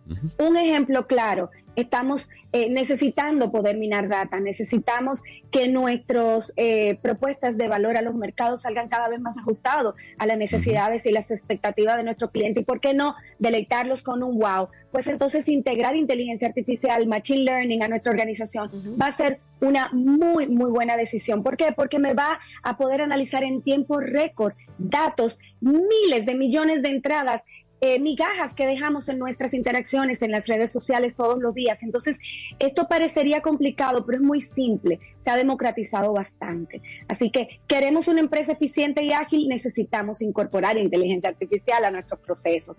Además de que nos va a garantizar tener un acceso global, una conectividad digital muchísimo más amplia con, no solamente con nuestros clientes, sino, sino, también con todos nuestros stakeholders, con los grupos de interés de nuestra organización. Y por supuesto, esto impregna cambios en la fuerza laboral. Nosotros Sí. necesitamos entender cómo las personas están trabajando en el día de hoy, cuáles son las expectativas. Estos procesos obsoletos me acaban con el entusiasmo de los talentos digitales.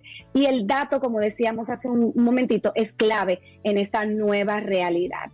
No dejar de lado, por supuesto, los conceptos de ciberseguridad y el impacto medioambiental, que también es un beneficio porque con- contribuye de forma eh, pues mucho más efectiva a soluciones más sostenibles en las organizaciones. Aquí les hemos dejado rápidamente algunas pinceladas de si todavía necesitamos convencernos de que esto está cambiando el mundo y de que hay un impacto global, no solamente económico, sino también informativo.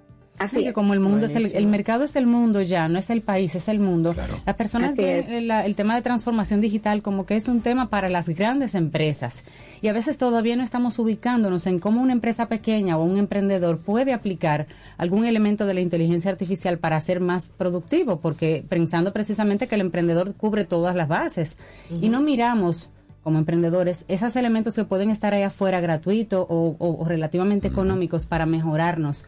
Y dejamos este tema como que eso es para las corporaciones. Para las corporaciones Claro. solo la parte tecnológica. Prácticamente los, los emprendedores que más han, han adoptado esto y se han apoyado en esto, Caril, y tú me, me corriges si no, son los coaches y las personas que dan formación, que sí a través de, su, de sus web, de sus formularios que se autorresponden y demás, pues han aprendido como a, ayudarse de esto para servir a una, a una clientela, e- esta, esta línea de, de- de, digamos, de emprendedores.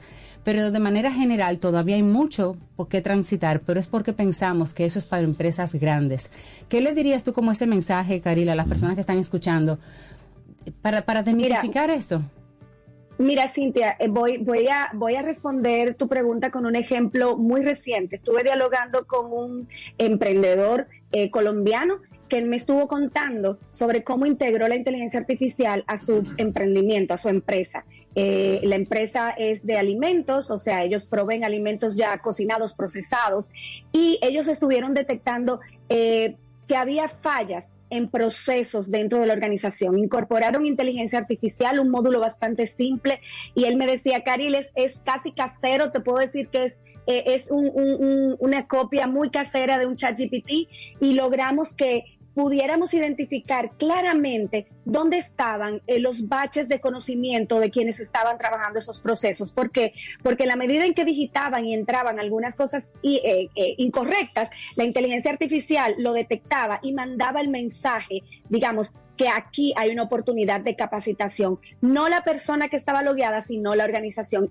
Y además pudieron integrar que cuando viniera ese, digamos, alerta de que Carile hizo una entrada incorrecta en este proceso, pues inmediatamente me saliera un pop-up con un pequeño manual de cómo hacerlo bien. Todo eso de manera tecnológica, con inteligencia artificial y machine learning. Estamos hablando de cosas muy simples, así que definitivamente el mundo eh, de hoy es un mundo hiperdinámico, nos ha provisto de mucha información, no necesitamos eh, grandes desarrollos tecnológicos, sea curioso, busque información, eh, acérquese a, a empresas que están trabajando con estos temas y pregunte, no lo deje pasar, porque a veces la solución está al alcance de un clic. La transformación digital y la inteligencia artificial están haciendo que la economía global se mueva a la velocidad de un clic. Y entonces esa es la invitación. No te quedes fuera. Cliquea, googlea, busca información Pregunta, y asegúrate de entender lo que está sucediendo y cómo lo puedes solucionar de forma simple. Claro, y abraza, abraza todo esto que está ocurriendo ahora con, con, con ese ánimo de, Con de la entusiasmo. y es lo que hay. novedad. Por y es lo que hay. supuesto. Es lo que hay, así que dale, Óyeme. dale Hay entrada. que ser curiosos Claro intelectuales. sí. No nos podemos quedar como, bueno, eso lo saben las personas que están estudiando.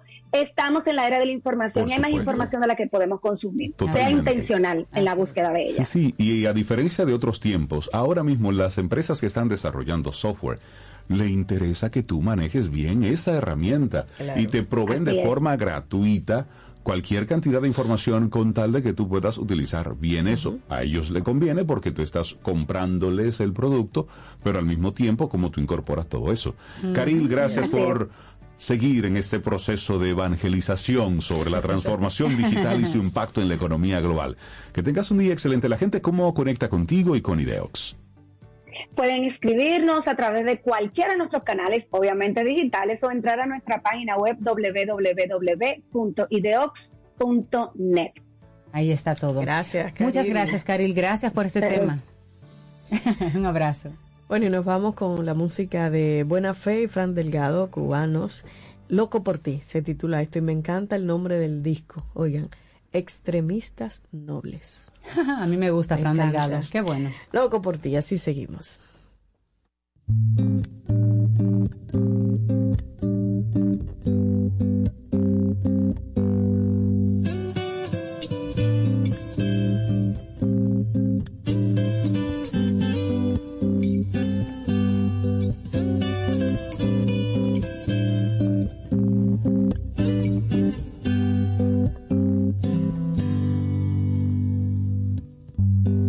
Loco porque te provoco y hago comentarios en tus seminarios. Juego de oponentes ya contracorriente, pescando un desliz. Loco porque te trastoco y ando repitiendo todo lo que siento que va a provocarte que luego más tarde te acuerdes de mí. Loco por ti, loco por ti, loco y venturoso, cual si fuera un trozo de esperanza gris.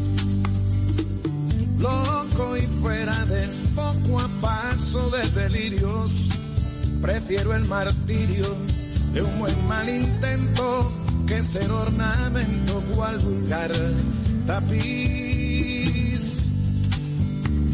Loco por ti, loco por ti, loco y venturoso cual si fuera un trozo de esperanza gris. Que perder y voy modificándome las ganas. Quiero ser lo que tú quieras y no la piedra en tu sandalias. Loco, si te descoloco con no estar de acuerdo, estarás sintiendo que me estoy muriendo por libar tus besos como un colibrí. Loco por ti, loco por ti,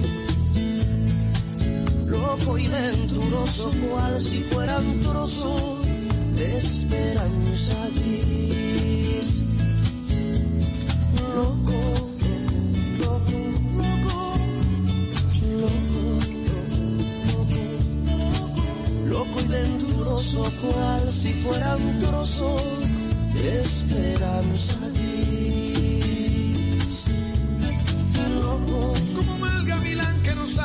Sabe cazar su perdiz. loco, como lago sediento esperando que se acabe a mí. Loco y venturoso, cual si fuera un trozo de esperanza gris. Loco, Si me dices que no, de seguro te diré que sí. loco, si te vas por allá, por lo pronto me iré por aquí. Loco y venturoso, cual si fuera un trozo de esperanza gris.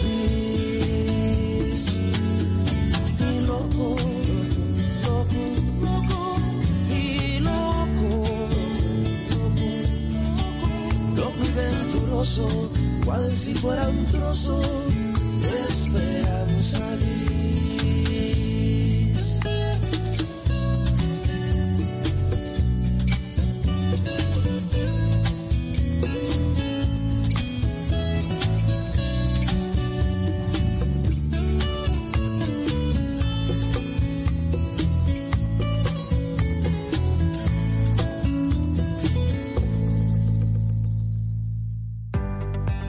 un café. Disfrutemos nuestra mañana con Rey, Cintia, Soveida, en camino al sol. En Autoferia Popular, montarse en un carro nuevo se siente así.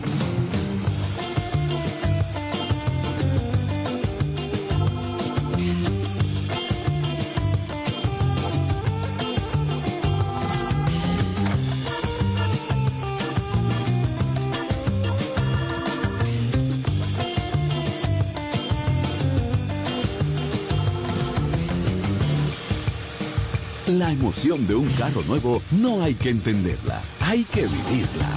Vive la temporada de Autoferia Popular. 25 años encendiendo nuevas emociones contigo. Popular, a tu lado siempre. Pero yo solo le pregunté que cómo se sentía el carro.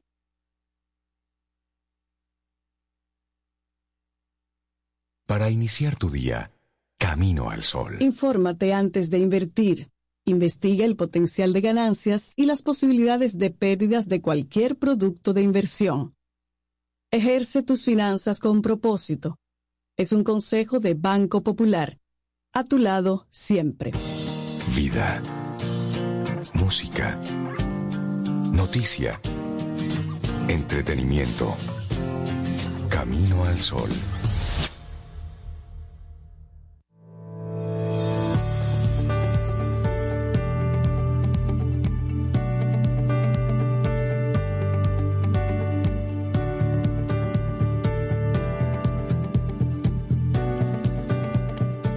Hoy hablamos del pensamiento lateral en la reflexión del día de hoy. Si te lo perdiste, búscala. Esta siguiente frase de Dean Kamen precisamente habla de eso. Cuando te encuentres en un callejón sin salida, busca una solución lateral. ¿Cómo así? Escucha nuestra reflexión, que ya estará en un ratito en nuestra web. Así es, camino al. Entra y busca esa reflexión. Pensamiento lateral. Sí, sí, sí.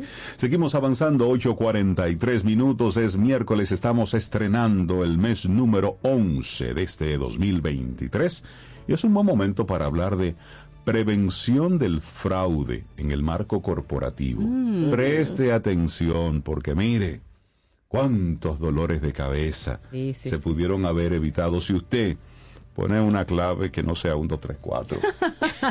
Por o, su, ejemplo, o su fecha de nacimiento. para por comenzar. decirle algunas cositas. Pero mejor invitamos a una persona autorizada para hablar de esos temas. Claro que sí, hace muchísimo tiempo que no lo teníamos en el programa. Le damos la bienvenida otra vez a Pedro Castillo, ingeniero de sistemas y computación de la Pontificia Universidad Católica Madre y Maestra, pero él es miembro del consejo directivo de NextPoint, una empresa que se dedica precisamente a la consultoría de tecnología. Y hacía tiempo habíamos conversado temas más o menos relacionados y hoy nos trae este, prevención del fraude en el marco corporativo. Pedro, ¿cómo estás? Buenos días. Muy buenos días para ustedes, Rey, Cintia, Sobeida. Un gusto, un placer para mí estar nuevamente en, en esta que siento mi casa. Así que gracias nuevamente por la invitación. Gracias a ti por estar. Hablemos de prevención del fraude en lo que tiene que ver en, nuestros ambientes profesionales. Claro, claro. Yo creo que la palabra aquí clave es prevenir, prevención. Es decir, como de hecho ustedes hablaban hace unos días de que a veces eh, ponemos curitas en lugar de, de tomar medidas preventivas. Y eso es lo primero que aquí tenemos que resaltar. Eh, estamos hablando de prevenir eh, y hablamos del marco corporativo, pero esto aplica para, para cualquier empresa. De, y de hecho, hasta una pyme, una empresa corporativa, cualquier sector. Y lo primero que también tenemos que conversar aquí es que esa prevención lleva a hablar de controles. Eh, como dice el dicho popular, lo, lo que no se controla eh, no se mide. Y, y ahí es donde comienzan ya, digamos, que algunos temas, porque una vez la- las personas eh, se sienten controladas, digamos, hay ya un, un mal gusto. Pero en el mundo corporativo esto es sumamente importante porque obviamente tenemos que rendir cuentas. Eh, y ahí entran diferentes, digamos que, eh, eh, líneas de defensa o protagonistas. Y por eso, cuando hablamos de prevención de fraude, tenemos que hablar de diferentes etapas eh, a lo largo de, de, digamos que, de la estructura. Cuando hablamos a, a- a nivel de líneas de defensa, que yo me refiero, a una primera línea donde eh, el usuario, como tú decías, bueno, es usuario que se encarga de no poner una clave, un 2, 3, 4, o el nombre de, de- del perro, o el, el día del cumpleaños. Digamos, esa, esa, esa línea que, que vela para que esos indicadores y esos controles se, obviamente se cumplan. Hay una segunda línea que eh, ya en el, en el mundo empresarial es muy conocida. Entran entonces la gestión de riesgo, la gestión de cumplimiento. Obviamente ya tienen una responsabilidad mayor eh, a nivel de, de los controles internos. Y hay una tercera línea donde entra auditoría interna. Digamos que eh, estas líneas de defensa ayudan justamente a un adecuado eh, control y prevención dentro de las instituciones. Cuando tú hablas de, de auditoría, me gustaría detenernos ahí porque esa es una palabra grande, esa es una palabra que tiene pantalones largos, auditoría. Y de repente un, una, una pequeña empresa no, no se atreve siquiera a pensar que necesitaría hacer una auditoría de cómo está todo su sistema informático. ¿Cuáles serían esos elementos a tomar en cuenta para un emprendedor, para una pequeña empresa? empresa mediana sobre, sobre cómo, qué, qué auditar, cómo auditarlo, quién me pudiera ayudar en ese proceso. Claro, claro que sí. Excelente pregunta, Rey. Creo que me leíste el pensamiento porque quería aterrizar justamente en la importancia de la auditoría de tecnología de la información en todo este proceso. Eh, obviamente, como todos sabemos, la tecnología juega un papel primordial, eh, protagónico eh, en las empresas, no importa que sea pequeña, que sea mediana, que sea grande.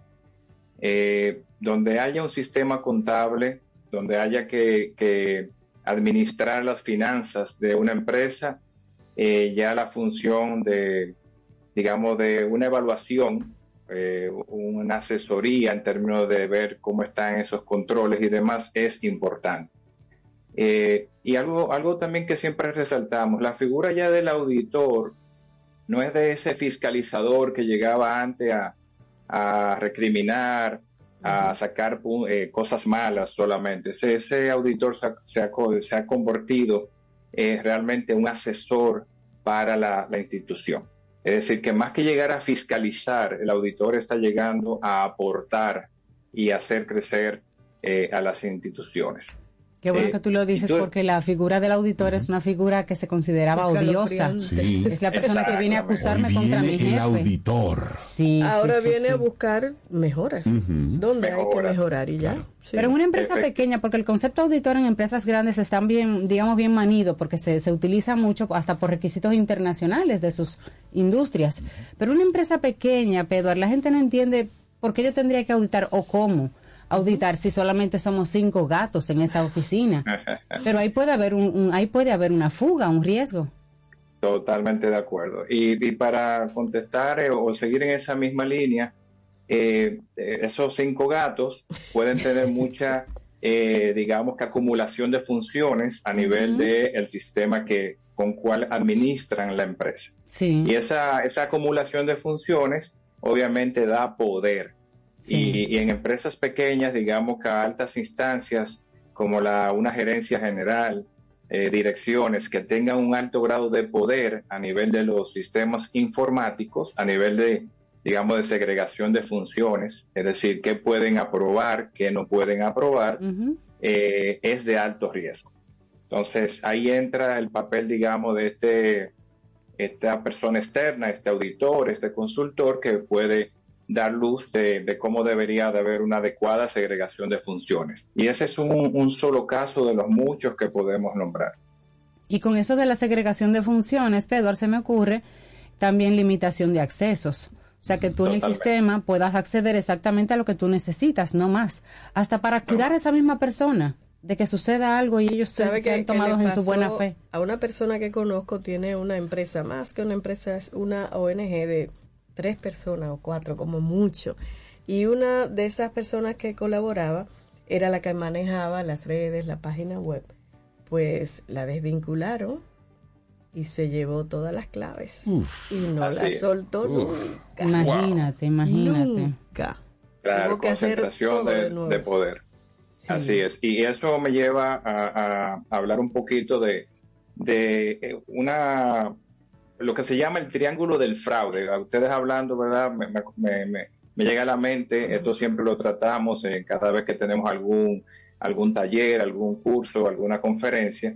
Y ese triángulo del fraude, que, que data de, de los años 60, venimos hablando de esto, esto no, no es un concepto nuevo, pero ese triángulo habla de la motivación, habla de la oportunidad y habla de la racionalización.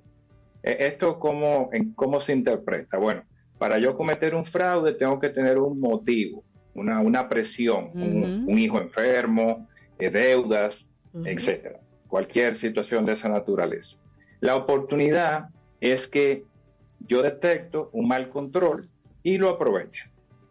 Y por último, la racionalización que es, bueno, eh, yo me lo merezco, yo puedo cometer este fraude. Y total, ¿verdad? Si ladrón que roba ladrón. tiene 100 años de Exactamente, porque tenemos ahí muy laxo esto de la causa y consecuencia. Efectivamente, efectivamente.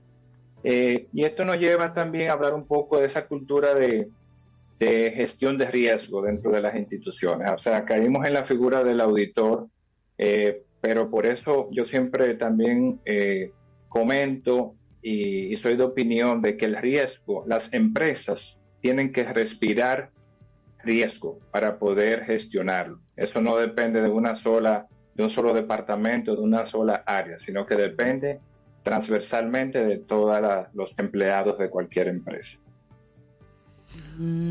Interesante eh, escucharte hablar precisamente sobre todos estos distintos aspectos que nosotros entendemos que como abrimos una computadora, como tenemos acceso a un celular, pues ya tenemos todo controlado y ponemos una clave y listo. Pero esto es mucho más allá. Esto es mucho más eh, intenso, profundo y, de- y delicado de lo que uno se imagina, porque quiera usted creerlo o no, dependemos de la tecnología. Nosotros hemos descargado nuestra mente, nuestra memoria, nuestra capacidad de controlar cosas en la tecnología. Y si entonces estamos poniendo en control de nuestra vida algo que al final nosotros no podemos controlar, eso nos obliga a que seamos más responsables de toda la información que nosotros compartimos. Pedro, me ha estado pasando algo en estos últimos días. Ajá. He enviado algunos correos desde mi cuenta de Gmail y me lo han devuelto diciendo que esta es una cuenta gratuita, que, eh, que esta empresa en particular no acepta correos desde una cuenta de correos que sea gratuita, que debe ser desde mi arroba miempresa.com. Hablemos de, de- de- de lo importante de esa Ah. gestión del correo corporativo. Ok. Excelente, excelente, Rey. No, excelente, de verdad, pregunta y, bueno, y, digamos, situación que te ha pasado. Eh, es muy común eh, y cada día más que haya controles justamente para bloqueo de correos que puedan poner en peligro la, digamos, la información de los datos de, de cualquier empresa. Estas son políticas que se crean a nivel de, digamos que a nivel de, de los firewall, como se conocen, eso ya va- no vamos a entrar en temas técnicos ahí, pero digamos que son listas, eh, listas blancas, listas negras, que se crean para saber a quién se le da permiso y a quién no, quién puede acceder, eh, digamos que a ese mundo del dominio empresarial o quién no. Eh, y ese es un tipo de, control de política que depende mucho de, la naturaleza de cada, de cada empresa. Eh, cuando lo asocian a, como tú decías, a un arroba eh, tuempresa.com, eso significa que es un dominio que está registrado, que es que da cierta seguridad ah, y que ese correo pudiera, pudiera entrar. Pero definitivamente hay mucha tela por donde cortar nada más eh, con ese tema que tú has traído sobre la mesa. Buenísimo, y creo que sería bueno continuar estas conversaciones, porque al final nosotros estamos conectados con la tecnología y mucho más allá de ser un simple usuario y espectador, tenemos que convertirnos en usuarios responsables y en control de esos distintos eh, mecanismos que están ahí para facilitarnos la vida siempre y cuando nosotros Sí. hagamos un buen Sí, sí, uso sí. de ello. Pedro Castillo, Claro. muchísimas gracias por compartirnos este tema de prevención del fraude en el marco corporativo. La gente, ¿cómo se pone en contacto contigo, Pedro? Eh, sobre todo pues, a través de nuestra página eh, www.nextpoint.com.do y los teléfonos de nuestra oficina 809-221-5810 y en Instagram nos consiguen como NextPointRD. Buenísimo, que tengas un excelente día. Igual para ustedes. Gracias, por el tema, Edward. Muy buen tema, gracias. Bueno, y nosotros así vamos poco a poco llegando al final de nuestro programa, no sin antes mencionarle dos cosas, ya que hablábamos con Pedro, a recordarle que hicimos ahora en el, en el pasado mes de octubre, parece que fue muy lejos, ¿no? Pero fue el pasado mes de octubre. ayer. Desde World Voices hicimos una audioserie Sí. titulada Alerta Roja. Sí. Jun- Vale. Por supuesto, para nuestros amigos del, del Banco Popular, quienes, eh, bueno, pues tuvimos la idea de crear una audioserie de ficción precisamente comentando cosas probables, cosas posibles que pueden ocurrir en una empresa con este tema de la, de la ciberseguridad. Así es. Entonces te invito a que busques en tu plataforma preferida de podcast Alerta Roja. Nos han hackeado. Es una audioserie de ficción, pero te muestra de forma distinta Ajá. qué puede ocurrir y sobre todo cómo solucionarlo. Así es. En cuatro escenarios de eh, muy dominicanos, cuatro escenarios de empresas muy dominicanas, es decir, muy típicas en la República Dominicana y cómo eh, pueden ser hackeados. Es un- Por supuesto. una forma diferente de llamar y llevar un contenido educativo a la, a la población. Y, Y gracias a, nuestros amigos del Banco Popular por la confianza para nosotros, pues felizmente desarrollar ese tema a nuestras anchas así. Fuimos muy felices y los resultados pues han sido muy positivos. La gente ha entendido y ha captado esta información de manera más digerible, digamos. Qué bueno. Sí, hombre, mira. Mira, y por otro lado, eh, eh, felicitarte, Rey, y mencionarlo así, porque mm, en el día de ayer se hizo el lanzamiento formal, un evento virtual, del libro Libre Radio AM. Es un libro sobre la radio en Latinoamérica en la que cada exponente, un exponente de cada país, pues escribió sobre la radio AM en su país. Rey fue invitado para escribir el capítulo República Dominicana, la radio AM en la República Dominicana, para lo cual tuvo que estudiar, visitar emisoras. también. Coautor, mi amor. Bueno, pero mira, el libro se llama La radio AM en el ecosistema mediático de América Latina y el Caribe. Y fue un esfuerzo por reunir en un solo documento la historia de la radio AM y al mismo tiempo la perspectiva de esta frecuencia. Y bueno, ahí en esta eh, en este trabajo tuvimos la oportunidad de investigar un poco sobre sobre la historia de la radio. La AM. AM, Sí, pero hablar de la historia de la radio AM es hablar de la historia de la radio. Por supuesto. Porque precisamente to- todo arranca con la AM de Claro. forma de forma convencional y ¿Y masiva. dónde uno consigue el libro? Entonces, ¿Cómo el libro acceso? está disponible de forma gratuita. Ok. La gente lo puede descargar en la página insular.com.br. Es, eh, se, se origina desde Brasil. Naid Prata, una profesora, una educadora brasileña, autora, bueno, pues ella junto con Tito Ballesteros también, eh, docente, bueno, pues eh, estructuraron toda una, una dinámica para convocar a distintos autores de diferentes países. A mí me tocó la oportunidad de escribir el, el capítulo de República Dominicana. Hay un poco la historia de la radio y luego hicimos un trabajo de investigación sobre la realidad de la radio AM. Esto fue publicado ya de forma oficial en el día de ayer. Este es un libro que tú lo puedes descargar de forma gratuita, pero para todos los involucrados con comunicación es un documento muy valioso, porque tener en un solo libro la historia de la radio de Latinoamérica, vista desde la perspectiva de cada país, Interesante. eh, es muy interesante. Puede uno co- co- comparar, ¿no? Por La- supuesto. ya lo tengo aquí. Ya tienes el libro Está ahí. en Vamos. español, además. Sí, está en español. Es un ebook gratuito de en la categoría de, de comunicación. Creo que es muy valioso para las universidades, para los estudiantes de, de comunicación de diferentes áreas. Creo que es un documento muy valioso porque te da una perspectiva sobre la radio en sentido general. Porque lo que está ocurriendo en República Dominicana no es una generalidad. Está ocurriendo aquí, porque la realidad de Argentina es Y distinta. Entonces a veces nosotros nos medio nos cerramos y creemos que el fenómeno de la radio visual que estamos viendo aquí Y es la una locura que está sucediendo no, aquí, No, no, no eso, es aquí, ¿eh? Sí, eso es aquí. Eso es aquí, eso tiene un sabor caribeño. Eso es aquí sin control. Eh, Exactamente, la, la radio está más viva que nunca. Entonces le invitamos a que a que entres a la página de insular.com.br y busques el libro La Radio AM en el ecosistema mediático de América Latina y el Caribe. Y por supuesto vamos a tener algunos de los eh, de los oh, creadores de Autores, este proyecto. Sí, ujú. para hablar un poquitito más en detalle sobre este Ay, ya yo lo tengo aquí. Bueno, Ah, Estoy bueno. mirando el- Llegamos Gracias así por, entonces. por representarnos en ese sentido. Y así nos vamos ya por el día de hoy. Así es. Ay, sí. Mañana, si el universo sigue conspirando, si usted quiere y nosotros estamos aquí, tendremos un nuevo, Nuevo camino al camino sol. al sol. Camino al sol y bueno, aquí desde temprano Elizabeth me está reclamando que, que, que la Navidad, que cuando ¿Que es, cuándo? pero ¿y esta niña. pues la complazco y así también a todos los Camino al Sol oyentes que ya tengan ese espíritu de la Navidad por dentro. Santa Claus is Coming to Town es un clásico, Uh. un clásico y esta es la versión que hace Ella Fitzgerald. Pude elegir cualquiera, Pero eh, este pero está es súper Ella, bien. es Ella. Es Así Ella. nos vamos. Lindo día. Hasta mañana.